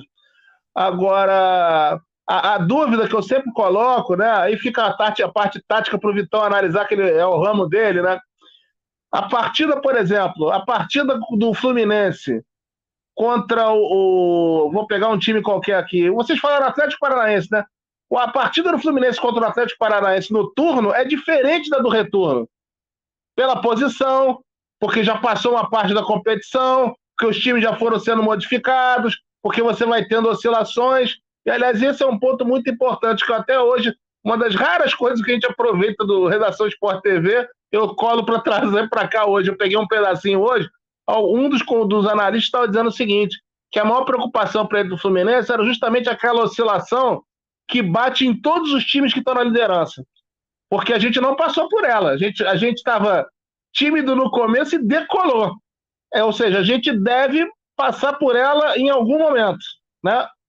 Agora, é, esse é um fator de preocupação. Agora, assim, você falou dos times que, que jogam, dos times da, dos times que fogem do rebaixamento, né? Esse é outro problema. Quando vou dar um exemplo aqui, o Havaí, né? Quando o Fluminense venceu o Havaí, ele jogou numa circunstância. Quando ele for jogar na, na, na, no retorno, talvez a circunstância seja extremamente outra e muito mais drástica para o Havaí. Como pode ser para outros times que estejam por ali, entendeu? Até porque a amplitude de pontos do campeonato não é tão grande. Então você tem uma oscilação de times aí, né? O caso do Fortaleza, que ninguém consegue entender como está ali embaixo, ou até entende, mas não espera que fique, né? É, para o Fortaleza subir, alguém vai ter que cair. Ou seja, são é, é, os adversários fora, esses adversários fora de casa, de parte intermediária da tabela para baixo, talvez sejam até mais perigosos, porque eles, de certa forma, são franco-atiradores, né? eles têm que atirar de qualquer jeito em busca das vitórias que possam melhorar as condições deles, ou até mesmo uma eventual salvação de, de, de rebaixamento, né? Enfim, agora, a minha maior preocupação talvez não, não esteja nos adversários. A minha preocupação é como é que o Fluminense vai lidar com esse evento, essa eventual turbulência, que é normal, que acontece em todos os times, né? Todos, inclusive os campeões, passam por isso em algum momento. E porque me preocupa, se, se sem querer ser chato, mas pegando o jogo de ontem, né? Que é o mais próximo que nós temos, me preocupa, por exemplo, a gente imaginar que em circunstâncias é, cruciais a gente vai depender de alterações para a entrada, por exemplo, de jogadores como Felipe Melo. Aliás, ontem, aliás, o que aconteceu ontem, gente, só para pontuar, aquilo já podia ter acontecido no Fla-Flu do começo do ano. Ele está escapando das expulsões, não sei nem se porque alguns árbitros ficam meio intimidados por causa da situação dele e tal, mas ele já escapou de expulsões, de várias expulsões nas partidas que ele entrou esse ano. E a, a gente sabe que isso não vai acontecer o tempo todo, né? Em alguma hora, isso pode nos prejudicar. É, Paulo, eu, eu confesso para vocês que, e aí é um comparativo agora, não tem como a gente fugir, eu vejo os adversários de topo melhorando, né? Melhorando em vários aspectos. Reforços, jogadores, propriamente dito, eles não perdem jogadores, né? Então eles não vão vender jogadores como o Fluminense. Já vendeu o Luiz Henrique e deve vender outros. Vou até botar na tela aqui um, um, algumas coisas para a gente também desdobrar rapidamente. O, Edgar, o Atlético Mineiro. Pode falar, claro. Desculpa, desculpa. Só me permita pontuar, porque certamente vocês então vão falar, vão falar disso. Porque se vai perder jogador, não tem como fechar a conta sem negociações. Esse é um problema também, como eu estava falando antes, né? Quais as soluções que nós vamos ter no meio do voo que com certeza a gente não vai resolver é, aliviar a conta do clube vendendo, negociando o Cris Silva e o Felipe Melo. A gente vai perder peças importantes. E aí, como é que faz para suprir isso? Perfeito. Até porque nós temos já nós já temos é, é, posições em, em, em, defasagem, né? Nós temos. Está faltando algumas, alguns jogadores. Lateral esquerda, por exemplo, não temos. Samuel é o único lateral direito. E já vem oscilando. Os últimos dois, três jogos, ele já não repetiu as, as boas, belíssimas atuações que teve, sobretudo contra o Corinthians, né? É, e contra o Ceará, que ele foi bem. Então, assim, vai. E contra o Cruzeiro, na verdade, que ele coloca duas ou três bolas na trave, né? Foi uma partidaça dele no Fluminense Cruzeiro. É, e aí eu estou destacando, por exemplo, o Atlético Mineiro traz o Cuca, né? O retorno do Cuca. A tendência é de melhora, né? Assim, não, ninguém vai esperar que agora o Atlético Mineiro vai cair, não vai jogar bem. O Palmeiras está contratando alguns jogadores que eram digamos ali, vácuos, que eles não tinham, são jogadores de frente, atacantes, que chutam para o gol. Ou seja, o que eu quero ponderar é que o Fluminense vai precisar superar esses adversários também, porque uma coisa é a gente estar tá ali no bolo dos 4, 5, ah, um ponto menos que um, dois pontos a mais que o outro e tal. É verdade, mas você não supera os quatro numa tacada. Você precisa superar todos os quatro. É quase como se fosse um quadrangular Só que eu quero chamar atenção para um outro ponto, não querendo ser chato, jogar água no chope de ninguém que já está comemorando o título agora na 19 rodada, embora a gente esteja em terceiro lugar, é bom que se diga. É, é, é, os, os times de meio de tabela, aqueles que não vão nem ser rebaixados e nem planejam ficar entre os primeiros, esses costumam ser adversários um pouquinho mais chatos. Por quê? Porque eles jogam tranquilos, eles jogam leves, eles jogam dentro daquilo que eles treinam para jogar. Geralmente o treinador trabalha, as substituições são feitas sem aquela pressão de tô sendo rebaixado, ou então sem aquele gás, aquela eu preciso ganhar a todo custo essa partida. Então costumam ser jogos ali um pouco mais cozidos, né, no angu. E esses jogos geralmente os times não dão muita atenção para eles, né? Vídeo que o Fluminense, aí é o último capítulo que eu vou falar antes de passar de novo para vocês. O Fluminense, ele tem a Copa do Brasil, né? E o Paulo falou já uma coisa muito, muito, muito. Então, eu vou só responder o Paulo internamente aqui uma questão técnica. O seu som fugiu assim três segundos, aí voltou. Depois eu parei, ficou tudo normal. É... Então, assim, o Fluminense vai estar na Copa do Brasil e isso pode refletir algumas coisas, inclusive no brasileiro, né? Como que a gente vai encarar a Copa do Brasil?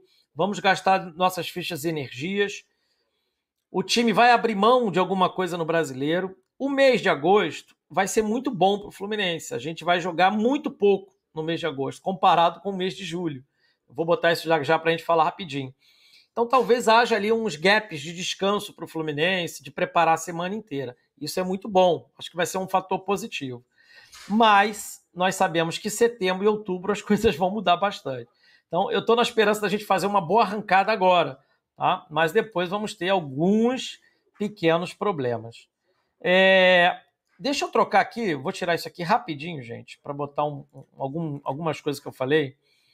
Só para falar dos, do, disso aqui. A gente já falou, só vou botar na tela, já estava pronto, para os amigos acompanharem. Então vamos lá, os dispensados no início do ano. O Abel Hernandes, que não, não houve intenção de renovação. O Bobadilha, a mesma coisa. O Casares, que se deixou ir. A Ucrânia acabou, coitado, foi para um país que nem está tendo futebol por conta da guerra. O, entrou em forma, inclusive, né? Depois que saiu do Fluminense, ele entrou em forma para assinar com o time da Ucrânia, mas acabou não conseguindo jogar. O Barcelos, que hoje é reserva do Goiás, veja vocês. O Egídio, que está jogando pelo Coritiba agora, nesse exato momento. O Hudson, né, a quem o Fluminense tem uma dívida de gratidão e agora ele cobra na justiça essa dívida. E o Luca, que foi até a Ponte Preta. São as saídas os contratados no início do ano, né?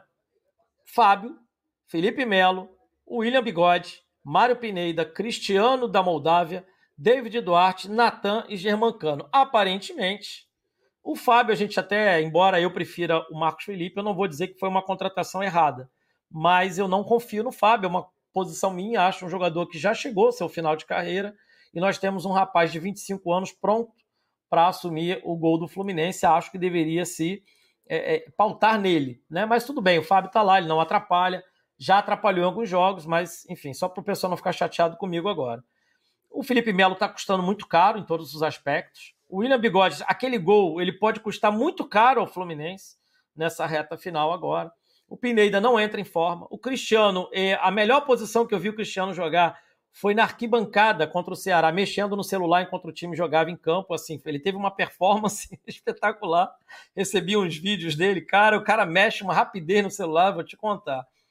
O David Duarte, é, francamente, é, é uma piada de péssimo gosto. Ele foi. É, cortaram o Calegari da, da lista ontem. Outra coisa que a gente acabou não falando, porque né, vence, a gente acaba ficando entusiasmado, como diria o Dionísio. O David Duarte entrou na lateral direita no lugar do Samuel ali no finalmente. O Samuel saiu sentindo, lesionado, sabe-se Deus o quê. O Calegari foi cortado, não tínhamos lateral direito no banco. O Natan. Minutagem, gente. Minutagem, exatamente. Uran. Só, só, só para fazer um parênteses aqui, o David Duarte, ele veio com mais uma fábula encantada das. Entendeu? Aqui, da, da, dessa. Melhor gestão. que o Nino. É, que vem de ilusões. É quando ele veio, quando o Nino estava sendo sondado pelo futebol mexicano com status de substituto do Nino. Entendeu? Exatamente. Aquele que viria para substituir. O Nino, assim como o Cris Silva, chegou com status né, de lateral da Champions, que venceu o Cristiano Ronaldo, que brilhou demais.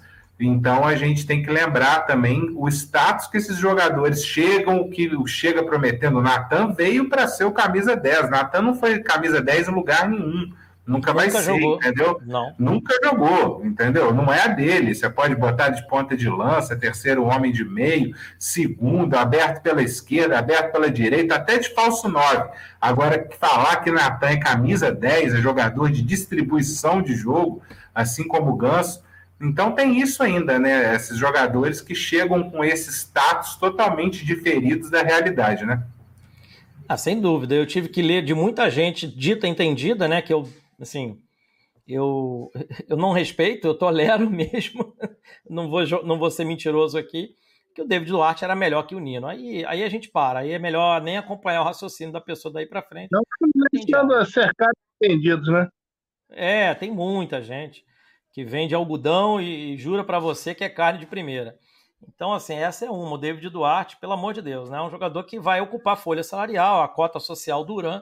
Enquanto ele for ali um segundo, terceiro reserva, né? Vai, vai fazer os esqueminhas do, do suborno interno, mas que não infernize o elenco. O problema é que ele tem entrado sempre. O Cano, para mim, talvez seja o único acerto, né? Da, da, da, desse rol de contratações. Jogador que nós não tínhamos, um finalizador, o Fred, a gente já comentou mil vezes, com todo respeito, carinho. Nós amamos você, Fred, por tudo que você representou um dia para o Fluminense, mas para esse ano, francamente, não, não tinha a menor chance. Eu vou só terminar isso aqui rapidinho, esse painel, para a gente poder bater um papo. E aí vem outras telas, né? Primeiro as saídas. Podem sair. Na verdade, tinham as saídas aqui. Saídas. Muriel, que ninguém nem, nem lembrava mais que ele fazia parte do plantel. O Fred, já acabamos de dizer. O Biel, que pouco se fala, ah, o jogador que não serve, ele é melhor que o Marrone, gente. Os números da carreira dele são melhores que o Marrone. Só para dorme com esse barulho, né? mostrando né? Está mostrando no Grêmio, inclusive. Exatamente. Líder de assistência da equipe do Roger lá, inclusive. Luiz Henrique, que para mim é uma perda, não é do Fluminense, é uma perda do futebol brasileiro. Né? Francamente, é um jogador que não tem. É, você não forma o Luiz Henrique a cada três anos, a cada quatro anos. E o Marlon, o Luiz que é o melhor lateral esquerdo. Fala, Paulo, falhou sua voz, não, ninguém te ouviu. Não, o Luiz Henrique comandado pelo Diniz. Exato. Ou seja, o jogador ofensivo comandado pelo treinador de perfil ofensivo. É, exatamente. É, é, e foi um brinde né, que nós tivemos nos últimos jogos dele com a camisa do Fluminense. Mesmo quando ele estava mal, ele dava uma assistência, ele, ele desconcertava a defesa para o Samuel passar e receber uma bola e dar assistência. Nos jogos que ele jogou mal. Por quê? Porque é o perfil dele, tá ali perto do adversário, fustigando, e o um contra um dele. Eu não vi nesse ano, pelo menos, no futebol brasileiro, ninguém melhor do que ele. E o Marlon, que era o melhor lateral esquerdo do elenco, né? Todos muito fracos, tá, gente? Não estou dizendo que o Marlon é o novo Roberto Carlos, né? O novo Marcelo. Mas olhando os nossos laterais esquerdos, incluindo o Caio Paulista, que está quebrando um galho de jogador de futebol ali, o Marlon é muito melhor, né? Tinha pelo menos noção do ridículo. Oi? Quando você falou que todos são muito fracos, eu não resisti. Eu ia falar o seguinte: olha só, menos 8 graus é frio paca. Mas menos 30 também é frio paca, mas é muito pior, né? Então, muito assim, pior. pior pior, o Marlon tinha que jogar, né? Exato, e mostrou isso. Ele, ele se impôs titular no final do ano passado, né? Acho que todo mundo lembra. E, e fez a gente esquecer rapidamente Egídio e Danilo Barcelos que era uma briga. Sempre o melhor que estava no banco, né? O melhor do Fluminense sempre é o que estava no banco. Entradas. Eu estou falando só agora de meio, né? Eu já falei das contratações de início. O Michel, que é um retorno, mas o Mário não quer, tá muito nítido isso. Não, não querem ele. Estão tentando vender, mas ninguém vai comprar. A verdade é essa. O Marrone, que, assim, com bastante respeito, né? É difícil. É muito difícil. Eu nem vou fazer hoje aqui, gente, não vai dar tempo, a comparação do que o Fluminense está trazendo para o que os nossos adversários estão trazendo, porque aí fica triste demais. E o Alan, que nós não sabemos em que pé está, está é, tá quase um ano sem jogar. De um, ele vem decrescendo, a carreira dele vem caindo. Ele esteve na Áustria, a carreira dele foi bem no início, caiu, foi para a China, caiu. Ele já vem numa descendente grave na carreira, e jogando sempre no futebol mais fraco. Os últimos dois anos do campeonato chinês, o campeonato chinês voltou a ser o que era há 20 anos atrás. Perdeu as suas grandes estrelas, jogadores saíram, o futebol chinês teve uma queda financeira brusca. E aí eu deixei uma, outras duas telas. Podem sair, quase certo, o Nino, né? Isso aí não é segredo para ninguém. O próprio Fluminense já admitiu que vai, vai até aceitar menos dinheiro pelo Nino, entra no que o Paulo falou, o Fluminense vai ter que vender, amigos que estão nos ouvindo. Não se deixe enganar. O Fluminense vai ter de vender jogador para que a conta no final do ano não feche num vermelho absoluto. Ela vai fechar no vermelho, porque a projeção era chegar na Libertadores, não sei em que fase, etc, etc. Isso não vai acontecer. Tá? O Marcos Felipe, que segue sendo sondado, né? Isso não vai sair na imprensa assim de forma grande. Estamos falando de sondagem. Assim como teve a sondagem no, no Diniz, muita gente disse que não, se correu para dizer que não tinha. Depois, os mesmos que disseram que não tinha admitiram que teve uma sondagem. Não quer dizer que o jogador vai sair, tá, gente? Mas são sondagens. E o Matheus Martins também é outro que já está na agulha. Esse aí tem propostas mesmo. Talvez estejam ali botando um milhão para cá, quem leva a percentual ali, ou seja, aqueles arranjos que demora realmente, às vezes, um mês ou dois podem chegar, eu deixei uma interrogação, porque não tem informação. Tem uma fala do Mário Bittencourt, né, que é o cara que sempre é honesto, transparente, como sempre, como ele diz, tá? Que o, fute... o Fluminense está de olho no futebol sul-americano. O que isso significa, eu não faço a menor ideia. E aí, desculpa, gente acabei falando muito tempo aqui, mas só para eu rapidinho, porque senão a gente não joga com nossos amigos. O Zé Henrique falou que ontem o Humberto falou que a TV não vai transmitir. Verdade. Fluminense Fortaleza é exclusivo do Amazon Prime Video. Então, quem tem esse serviço de.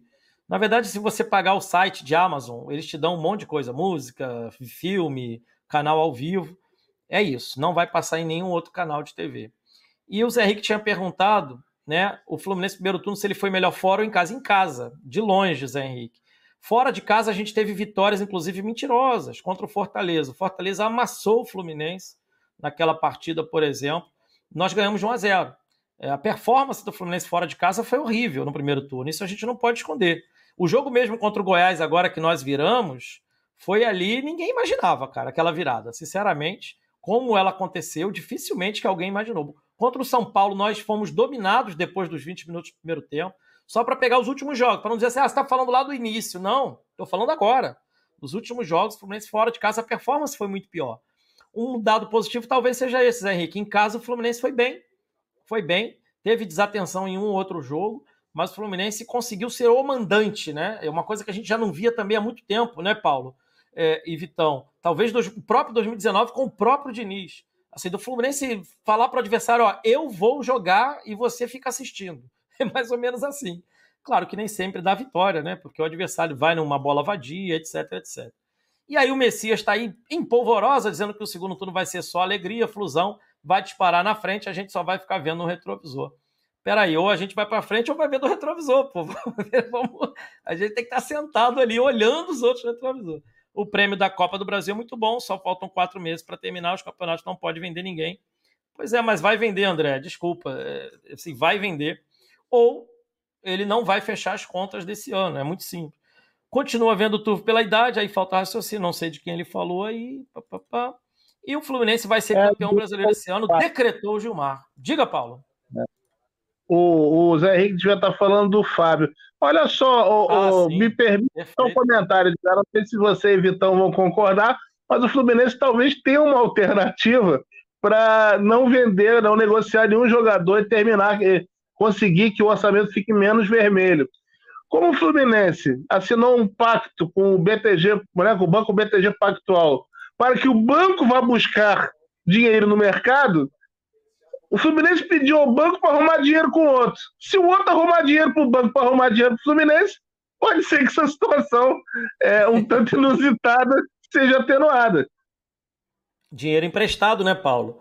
É, mastigar Aliás, o, mastigar o dinheiro. Quem quiser fazer um pacto comigo para buscar dinheiro para mim, eu já estou aqui disponível, agradeço. É verdade, é verdade. Fica aí a dica aí. Alô, BTG, patrocina nós. Acho que nós vamos levantar um caneco este ano também. Eu levanto o meu todo dia aqui, tô brincando, não bebo todo dia não. Ontem mesmo na live, eu deixei um. Tava longa a live, a gente ficou duas horas. Na segunda hora não aguentei, abri uma zinha, tomei um copo ao vivo aqui. Aí o Claudio Silva falando que a gente só fala bobagem, fala sério. Beleza, Claudio Silva, fala aí, fala aí, fala sério você aí pra gente ver se você fala bobagem ou não. Vamos falar junto com a gente. Quem? Cláudio Silva. Sei lá quem é. Fala é, bobagem. Fala então, Claudio Silva. Corrige a gente aí. Vamos argumentar. Aqui é um lugar para a gente debater. Então, amigos, é isso. Vamos lá. Vamos, vamos fazer uma rodada agora. Né? Talvez na final, a gente já está aí com uma hora e 14. Eu até coloquei na tela aí. Ah, aí sim, né? Para a gente ter um, uma fratura. De 2010 até. É, eu queria ter feito o recorte só de 2013 para cá, mas botei os anos do título também ao fim do primeiro turno, veja como era a nossa situação, né? O Vitão, na primeira fala dele, e o Paulo também destacaram como, como foi triste, né? A nossa, nossa caminhada de 2013 para cá, exceto 2015, que está ali, ó. Teria, 2014 também, né? Tivemos em quinto, 2015 quarto. Depois foi sempre fazendo conta contra o rebaixamento. 2020 para cá, de fato, a gente é, respirou, mas foi aquele respiro que o Paulo mesmo destacou algumas vezes aqui. Se, se o quinto lugar de 20 e o sétimo de 2021 né, foram para ser comemorados ao final do campeonato, o que dirá aquelas campanhas de 2001, de 2000, de 2002, que a gente era sempre ali finalista, semifinalista da competição, até 95, né? Terminamos em quarto lugar em 95 e aquilo foi tratado como uma, um fracasso retumbante. Ô, né? Edgar, só pontuar isso. Em 82, quando o Fluminense perdeu para o Grêmio nas quartas de final do, do, do, Brasileirão e terminou o campeonato em quinto lugar, a torcida pichou o muro, fez manifestação, fez greve, fez o escambau, porque o Fluminense tinha sido o quinto colocado no brasileiro. Verdade, verdade, Paulo, exatamente. E, e, e, eu, eu só eu destaquei o de 95, né? Porque ganhamos o Carioca e terminamos ali de forma bucólica, aquela derrota de 5 a 2 para o Santos. Eu sempre falei isso para mim, foi a maior derrota que eu vivi como tricolor. Eu não aceito aquela derrota até hoje, porque eu tinha certeza que a gente ia até a final e seria campeão brasileiro. Assim, é uma certeza que ninguém vai tirar de mim. Pode até ser que o Botafogo nos superasse ou não. Mas é para amigo, que... Eu quero falar só um minutinho de 95. Pô, não bastasse tudo que a gente viveu, na pandemia reprisaram o jogo, né? Uma coisa me chamou a atenção, apesar de tudo aquilo que aconteceu, como é que o Santos e a torcida respeitavam o Fluminense. Porque aos 42, 43 eles não comemoravam ainda. O Fluminense tinha descontado no placar, né? E um gol do Fluminense poderia nos dar a classificação. Mas vou te falar, cara, Aquele foi um dos piores momentos que eu já vivi. No dia seguinte, meu pai foi internado no hospital. Putz, grila. É, foi, foi, foi, foi um Fazer menção ao zagueiro Alê, né? Inesquecível Alê. No dia iluminado do Giovanni, né? Em contrapartida, aquela aquele jogo ali do Alê, só dando meu, a minha passagem histórica, eu em 95 eu tinha 12 anos de idade, foi a minha primeira grande derrota como assim como tricolor, e a, a Copa do Brasil de 92, o mergulho do Célio Silva, eu ainda era assim um pouco menor para o entendimento assim de, de futebol, né? Mas em 95 eu já respirava já o Fluminense junto com oxigênio e foi bem dolorosa. Né? Só não vou dizer que foi a maior em virtude do, do jogo de 2008 da Libertadores. Essa para mim é, entendeu? É a mancha maior aí no em termos de dor, mas cabe uma menção honrosa ao zagueiro Ali, né? Por isso que às vezes a gente fala de, de um Caio Paulista, as pessoas não entendem, mas um jogador pode ser decisivo na perda de um título, entendeu? Então cabe aí a gente lembrar o Alê, fica para reflexão aí desse ano também. Perfeito, Vitão. É, você destacou um ponto importantíssimo. Esse jogador a menos que a gente fala em campo, citando aí o próprio Caio e, e, e o Felipe Melo, né, que é um jogador, quando entra, atrapalha tudo, ele pode ser o fiel da balança de a conquista de um avanço ou não. E só, só sobre, já que você lembrou, também lembrei, o Joel Santana, anos depois, deu uma entrevista dizendo que se arrepende muito de ter colocado o Alê, que ele tinha uma dúvida entre o Alê e improvisar o volante Norberto naquela posição. E ele acabou escolhendo o Alê, que ele, justificando que ele era alto, né? É, é enfim, o Santos jogava por baixo, jogava com qualidade, com toque de bola.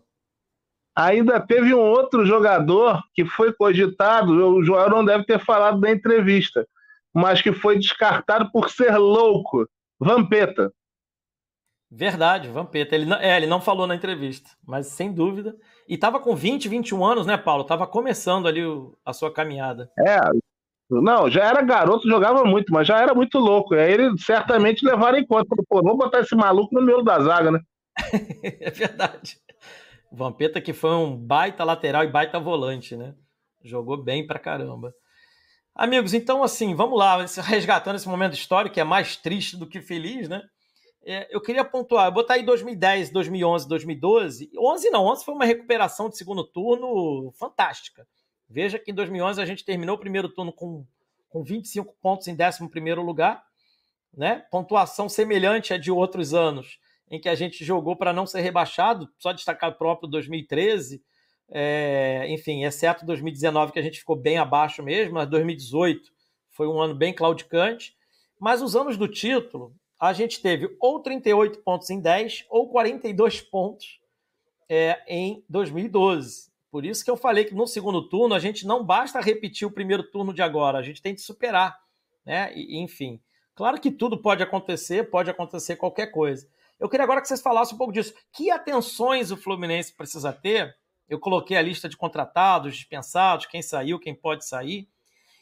E agora, sabendo que os nossos adversários estão melhor reforçados, né? Tem, veja, vou pegar só o nosso rival aqui do Rio.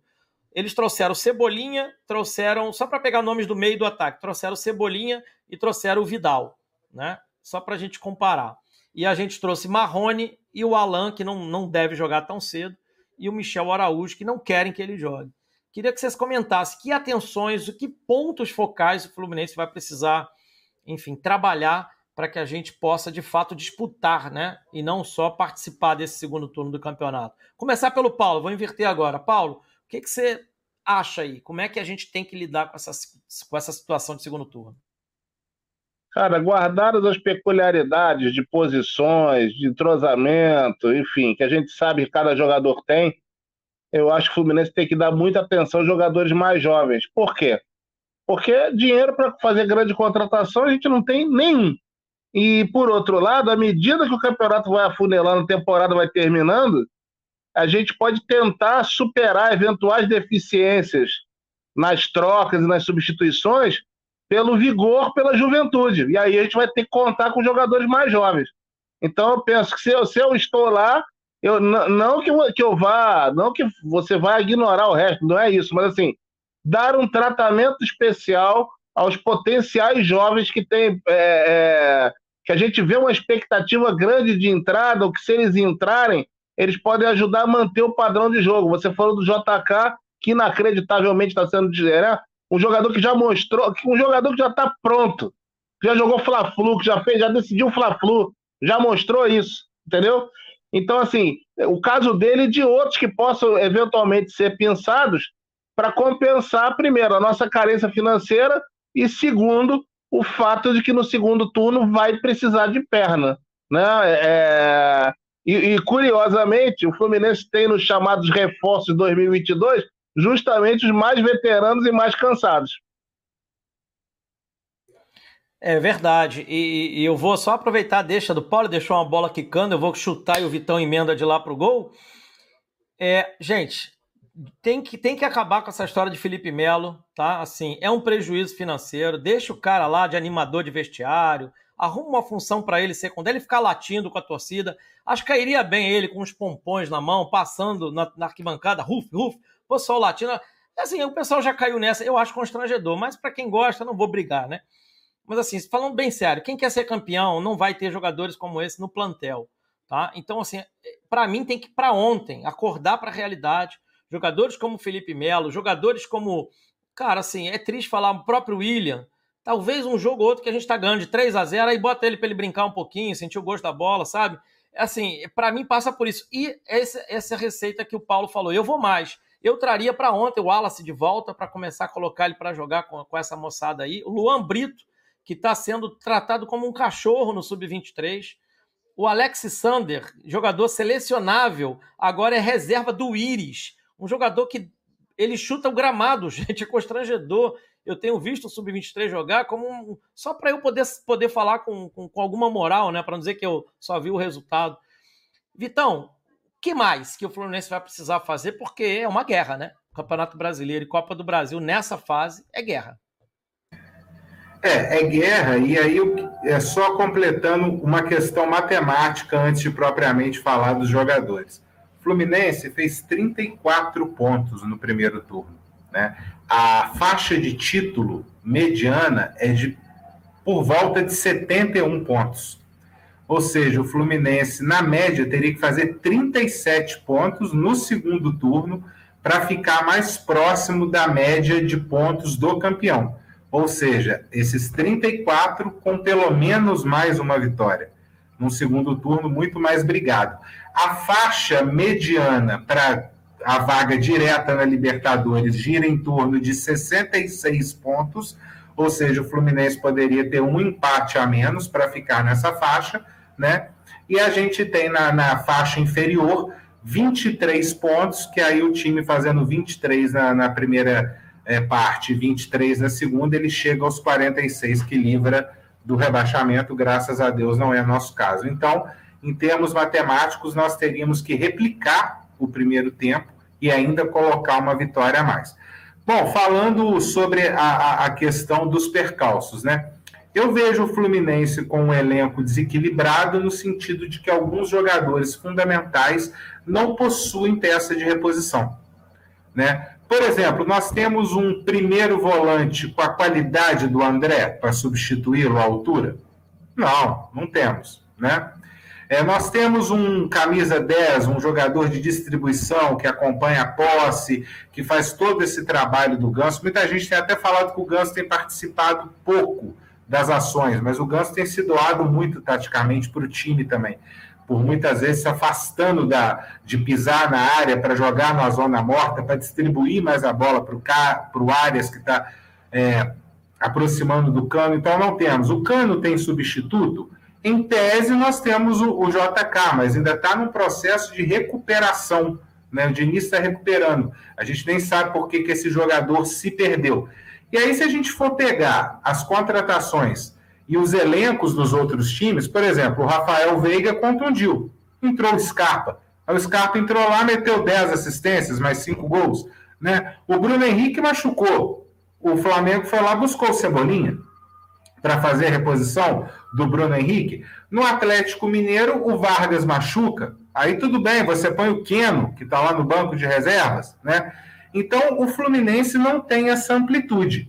E aí, olha que contrassenso. Ah, o, o presidente falou que o Fluminense vai buscar é, reforço no futebol sul-americano. E o Michel Araújo, ele vem de onde? Da Arábia? Ele é o quê? Ele é chinês? Ele é japonês? Ele não é do mercado sul-americano? Entendeu? Por que, que ele está preterido no banco de reservas? Um jogador que faz bem a beirada direita, que é uma posição carente, pode dar uma consistência maior para o meio-campo, propiciar derivações táticas, até por ser um jogador voluntário no meio-campo, um jogador com várias valências, né? Então a gente não consegue entender um pouco dessas contradições. E aí eu entro no que o Paulo falou e o que a gente vem comentando aqui há muito tempo, você também falou com propriedade, que é o uso racional da base. Eu tenho colocado isso no, no, nos meus vídeos lá no Cantinho do Laranjal, também na coluna tática semanal do, do, Panorama. Eu gosto de usar termo racional porque o Fluminense tem agido de forma irracional com a base, entendeu? Por isso que eu gosto de, de, de, de cravar é, o, o, o racionalismo. Então, você citou muito bem o Alexander, é um menino selecionável, um ótimo primeiro volante, entendeu? Um jogador que, que não é igual ao André, mas que pode se tornar, pode evoluir, se ganhar minutos no profissional. A gente já vinha pedindo o Matheus Martins, até mesmo antes da saída do Luiz Henrique, era um jogador que a gente pedia, que eles ficavam vendendo como um ponteiro, driblador, o que não é mas é um jogador de, de grandes valências, um jogador de muito futuro. Temos o próprio Marcos Pedro na lateral esquerda, o próprio Jeff Tech chegou até a ter mais brilho na base do que o Marcos Pedro, um lateral mais ofensivo, mas também é um jogador que poderia ser testado. É, em, em, situações. Se o Caio Paulista está sendo improvisado ali, por que, que o Jeff Terno pode ganhar minutos por lá? O Johnny, que para mim é um dos uma das maiores valências que a gente tem na base, um menino agudo, de explosão física, entendeu? Que chega no fundo com facilidade, tem profundidade, tem bom passe, entendeu? Poderia também estar participando. Então, eu acho que o Fluminense precisa oxigenar o elenco. E esse oxigênio do elenco, financeiro a gente não tem, né? Volto a repetir que o presidente reclamou de passagem de avião para justificar a venda do Luiz Henrique. Aquilo foi patético, as pessoas esquecem. Eu não esqueço dessa frase dele, entendeu? Eu não esqueço. Passagem de avião, cara. Então a situação é feia. É, mercado agora para contratar no mercado interno não tem jeito. A maioria dos jogadores bons já completaram sete jogos na primeira divisão, entendeu? E não é no mercado de Série B que o Fluminense ali vai conseguir reforço, a não ser que eles queiram trazer o Nenê de volta, né? Aí tudo bem, aí tem mercado lá na, na Série B para o Fluminense. Mercado internacional agora, a, a, janela daqui a pouco se fecha e também para ficar trazendo essas subcelebridades nível Cris Silva para falar que trouxe jogador de Europa, isso é um absurdo, né? Mais dinheiro jogado fora. Fluminense já joga dinheiro fora com Matheus Ferraz, com David Duarte, entendeu? com bigode, com, com, com, essas porcariadas todas, então não, a gente não pode se dar o luxo de rasgar mais dinheiro. Então eu vejo o que o Diniz ele já precisa pensar nessa parte física. É difícil tirar um Arias da equipe? É. É difícil tirar um Ganso da equipe? É. Mas ele pode fazer esse rodízio. Concordo com você, Edgar. Quando sai o Arias, quando sai o Ganso, o Fluminense pede poder de retenção da bola. Fica mais difícil segurar a bola no campo de ataque. Para um time que tem uma proeminência ofensiva, como o, o Diniz gosta, o, as linhas sobem, então você se defende jogando, né? se defende muito mais com a bola do que sem ela. Quando perde esses caras, o Fluminense, como ontem, acaba sendo enlatado no campo defensivo, porque abre-se uma clareira no corredor central, ninguém habita o, o, setor nas fases e o Fluminense acaba sofrendo em demasia. Então eu enxergo da mesma forma que você, da mesma forma que o Paulo, a solução é caseira, a solução não vai ser Marrone, não vai ser Alain, não vai ser Felipe Melo, não vai ser Felipe, Go... Felipe Bigode com aquele gol espírita, a la Chico Xavier, aquilo ali, cara, para acontecer aquilo de novo, entendeu?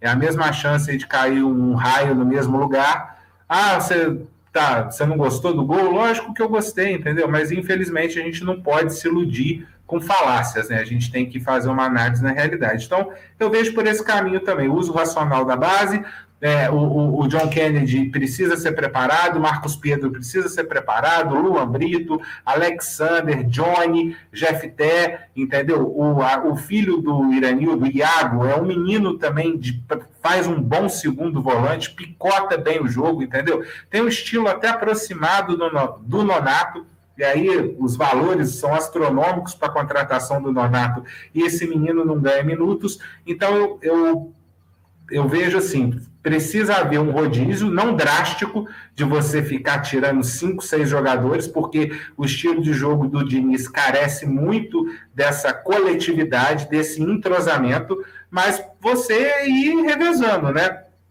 Por exemplo, esse jogo em Fortaleza, ele poderia descansar o Ganso, por exemplo, ou descansar o Arias, por exemplo, entendeu? Se o John Kennedy tivesse bem, até o próprio German Cano, entendeu? O Cano tá jogando direto, cara. O, que mais me preocupa é o Cano, tá? Esse aí, eu acho que se esse cara machucar, meu amigo, é para chorar lágrima de sangue, entendeu? Porque está sendo altamente decisivo para o Fluminense e nós não temos o John Kennedy, nem o Luan Brito, ninguém da base preparados. Então, esse jogador, o Fluminense, dentre os times que estão na ponta da tabela, é o que se reforçou menos, com, de forma qualitativa né, mais baixa, e o uso da base, a preparação desses garotos para para o rodízio, para oxigenar o elenco, é uma saída e o Fluminense, essa saída caseira, ela, ela já nos salvou de rebaixamento em 2019, ela já implementou é, grandes elencos em títulos históricos do time. O Fluminense tem essa tradição, não é hoje, o pessoal fala muito de Xerém, mas o Fluminense é uma fábrica de craques desde que abriu seus portões, né? O seu pioneirismo não vem só na grandeza de títulos e de torcida, mas também de presentear o futebol brasileiro com jogadores de alto quilate, e eu vejo uma das saídas esse uso racional da base para a reta final do Brasileirão. Perfeito, amigos. É, acho que a gente dissecou muita coisa, alguns pontos aí bem em comum, né? Sobretudo sobre o uso da base, até porque, aí me permite uma outra abstração rápida, tem sido assim em todos os anos passados. O Fluminense usa a base na reta final do campeonato ou para melhorar o seu desempenho ou para fugir do rebaixamento. Né? É, é, é, enfim, né? então assim, é a nossa rotina. Só que nunca de maneira racional, como o Vitão bem trouxe, sempre ali, caraca, e agora? O que, que eu faço? Né? E aí começa a olhar para os meninos ali de baixo. Muitas das vezes eles seguram a onda, outras eles não conseguem porque não foram preparados. Então, esses alertas. E assim, para dar um recado pro pessoal que está ouvindo, teve até um rapaz que ficou chateado, falou que a gente só fala besteira e tal, tá tudo certo. É que aqui a gente não vai falar só coisa para todo mundo sair feliz e comemorando o título aqui hoje, até porque temos 19 rodadas para talvez chegarmos a ele. E temos a Copa do Brasil, que, que para alguns é o sonho de consumo. Muita gente acha que deve até deixar o Campeonato Brasileiro ali no segundo lugar. Né? Não, a gente joga essa ideia e foco total na Copa do Brasil. Eu respeito essa visão. Tá? Acho que cada um tem o direito de pensar como queira. Mas é bom que até para ser campeão de uma possível Copa do Brasil, tem, tem coisas que vão precisar ser feitas. Reforços, uso inteligente dos jogadores, revezar o, o descanso, porque as coisas são complicadas, a vida é muito dura, como diria o outro. O José Henrique, ó, ele, ele disse que a gente não falou sobre a deficiência do Fluminense na zaga. Na verdade, todo, todo, quase todo jogo que eu comento aqui, Zé Henrique, eu falo muito disso. O Fluminense tem é, é uma deficiência que não é do Diniz, não é do, do, é do Fluminense. O Fluminense vem tomando gol aéreo, passou por todos os treinadores e a nossa maior deficiência é essa, sem dúvida nenhuma. Né? Aí eu não sei se é posicionamento, eu não sei se é organização, tem, tem coisas aí para melhorar. Esse é um ponto importante, Zé Henrique. A Liberta foi a maior tristeza, destaca o João Carlos. O Pedro Tirica diz que o pior momento foi a perda da Liberta no Maracanã. O Marco Torres diz que o Ale era horrível, né? Concordando com o que a gente destacou. o Pedro Trica diz que a Copa do Brasil cai muito bem. E aí o Zé Henrique dizendo, já dizendo que tem flamenguista que agora acompanhar a gente. Tem mesmo, o pessoal dá uma audiência boa pra gente. Obrigado pela audiência aí, pessoal. Tem que colocar o John Kennedy no profissional, destaca o Marco Torres.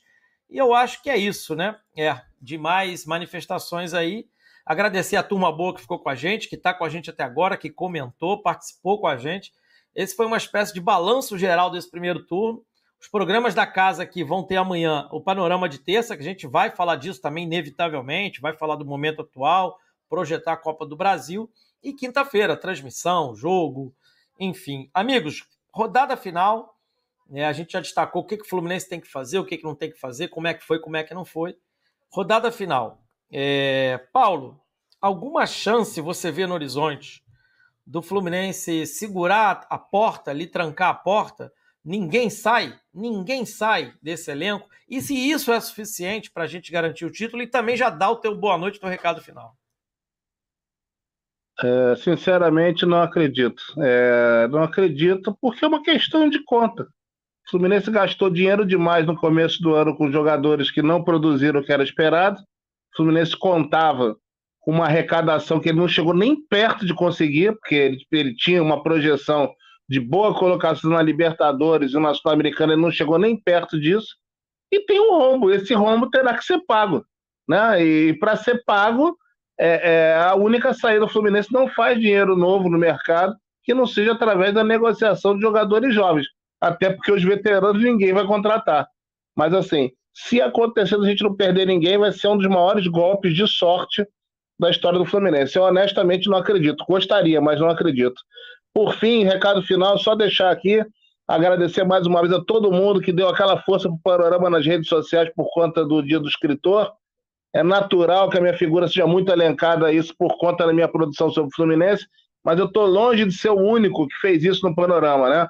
Porque se nós somarmos os autores de livros que já publicaram e publicam no Panorama, nós temos mais de 40 livros. Então é muita gente, muita gente participou desse processo.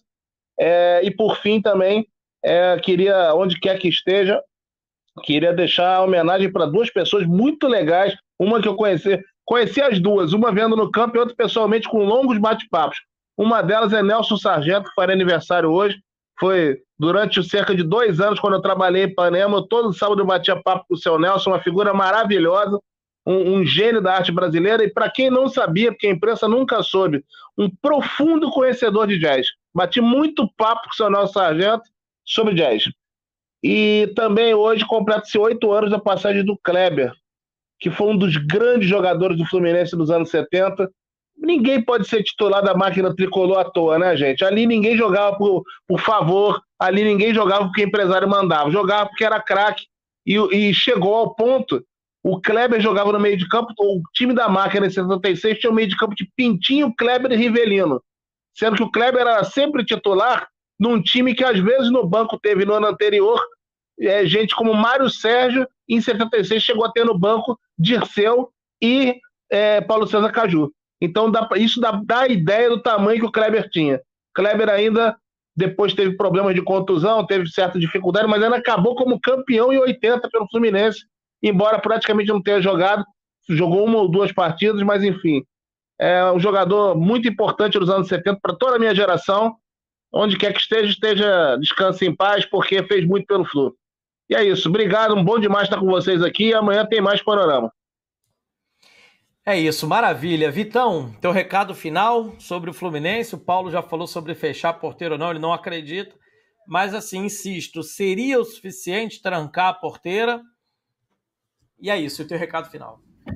Bom, primeiramente, dar meu boa noite para você, para o Paulo, mais uma vez parabenizá-lo e agradecer a todos que estão nos acompanhando aqui desde cedo, que acompanham o panorama, que acompanham o cantinho. Muito obrigado. Bom, fechar a porteira é o mínimo, né, que a gente pode esperar. Eu acho que o Fluminense, na verdade, vai viver muito mais da sua coesão tática, né, do, do, do trabalho, do que mesmo sobreviver nessa expectativa de segurar ou de chegar jogador. Não, não vejo, mesmo com esse papo que vai chegar jogador sul-americano. Eu, eu, eu, não acredito, entendeu? Para chegar jogador também, você vê, o próprio Arias demorou um pouco para adaptar, não é assim, entendeu? A não ser for um cara extra classe demais, vai chegar aí. E o Michel Araújo, que já está adaptado ao Fluminense, jogou bem, eles não querem aproveitar, tá ali, mas existe uma má vontade, até hoje não entrou. Mas assim, preocupa, já pensou perder o Nino? Vocês viram que uma partida que o Nino saiu, a defesa parece que deu uma derretida, entendeu? Não só na saída de bola, mas também na organização da linha defensiva, cada vez mais necessária para um time que vem empurrando seus adversários para o próprio campo de defesa. Então eu, eu, a gente fica numa certa assim, tristeza, porque sabe, como o Paulo diz, a conta não fecha, a questão financeira ela é ela, é, ela não é satisfatória, como muitos tentam colocar, mas eu, eu, eu creio que segurando, né, o, o pelo menos o Nino, Matheus Martins, esses, é, essa base que o Fluminense tem, o Fluminense conseguindo segurar e usar aí a, a base de forma inteligente, como nós trabalhamos, tem tudo para que o Fluminense continue nessa briga. Eu, eu sei que não é hora de comemorar, mas há muito tempo a gente não sente aquele gosto ali de estar tá numa ponta de tabela brigando, e não só brigando ali na ponta, mas com o time que está se impondo, propondo jogo, joga igual dentro, fora de casa, com todos esses percalços, todas essas contratações fakes, né?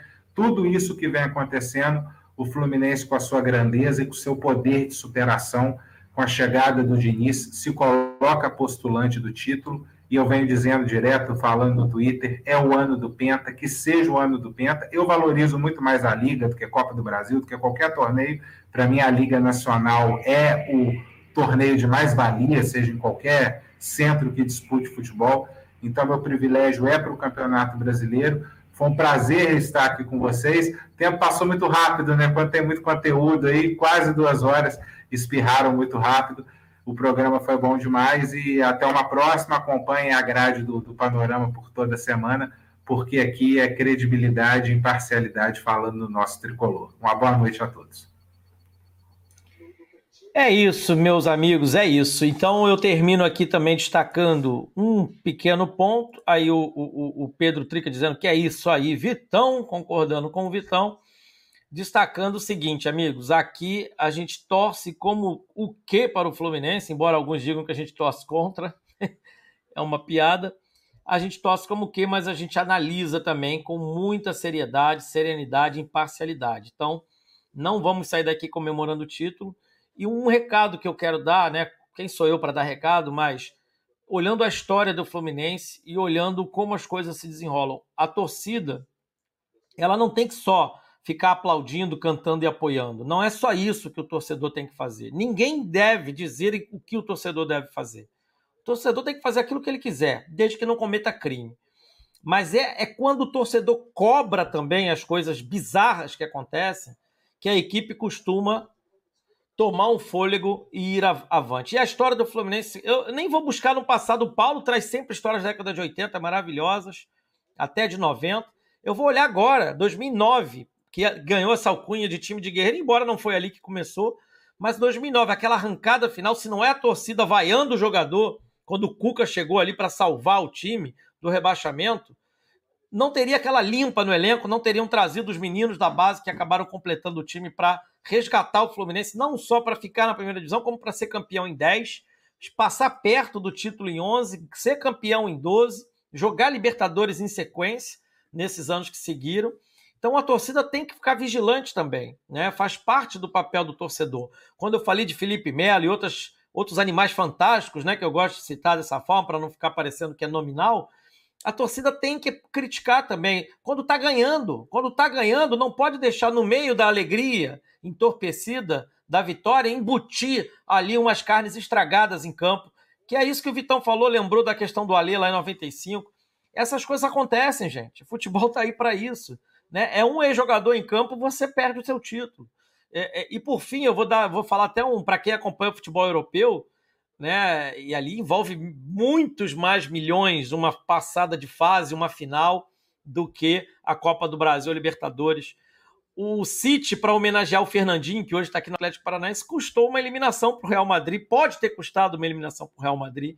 Um giro que o Vinícius Júnior, com 22 anos, fez para cima do vovô, né? Fernandinho, custou a eliminação do Manchester City. o Tite, o Tite perdeu a classificação contra a Bélgica porque não manteve o Felipe Luiz, que estava voando na época, e colocou o Marcelo lá de passando mal de dor de barriga para tomar aquele baile do Lukaku. Não à toa o, o espanhol botou ele lá em cima para pressionar o Marcelo. A gente tem que entender que na competitividade do futebol atual, a sutileza de uma ignorância pode ser fatal. Perfeito. E é isso. Então, é, quando a gente vem e critica um jogador, ah, o time tá ganhando, tá tudo bem. Não, é que a gente quer ser campeão. Então, a gente quer disputar os títulos. A gente não quer só vencer o jogo que acabou. Né? Então, essas coisas a gente precisa sim criticar. Então, fica aqui. Né, como eu falei, quem sou eu para falar qualquer coisa sobre isso? Cada um que se manifeste como queira, mas não seja massa de manobra. Não fique ali só batendo palma quando o time, é, enfim, é, é, vence, está tudo certo, e aí que espera perder dois jogos para vir aqui xingar, criticar e desabafar, faz parte também, mas é por isso que é a nossa diferença aqui do panorama. A gente critica também no meio das vitórias. Então, vocês perceberam por essa live, quem teve paciência de ficar o início ao fim, foi muito menos entusiasmo sair daqui comemorando o título e mais atenção, mais alerta, aprender com os erros do passado também, porque isso é importante. Amigos, Boa noite. Amanhã, 8 horas, estamos aqui para o Panorama de Terça. Sigamos torcendo e muito para o nosso Flusão. Como eu gosto de dizer, saudações tricolores e vitória sempre. Abraço. Tchau.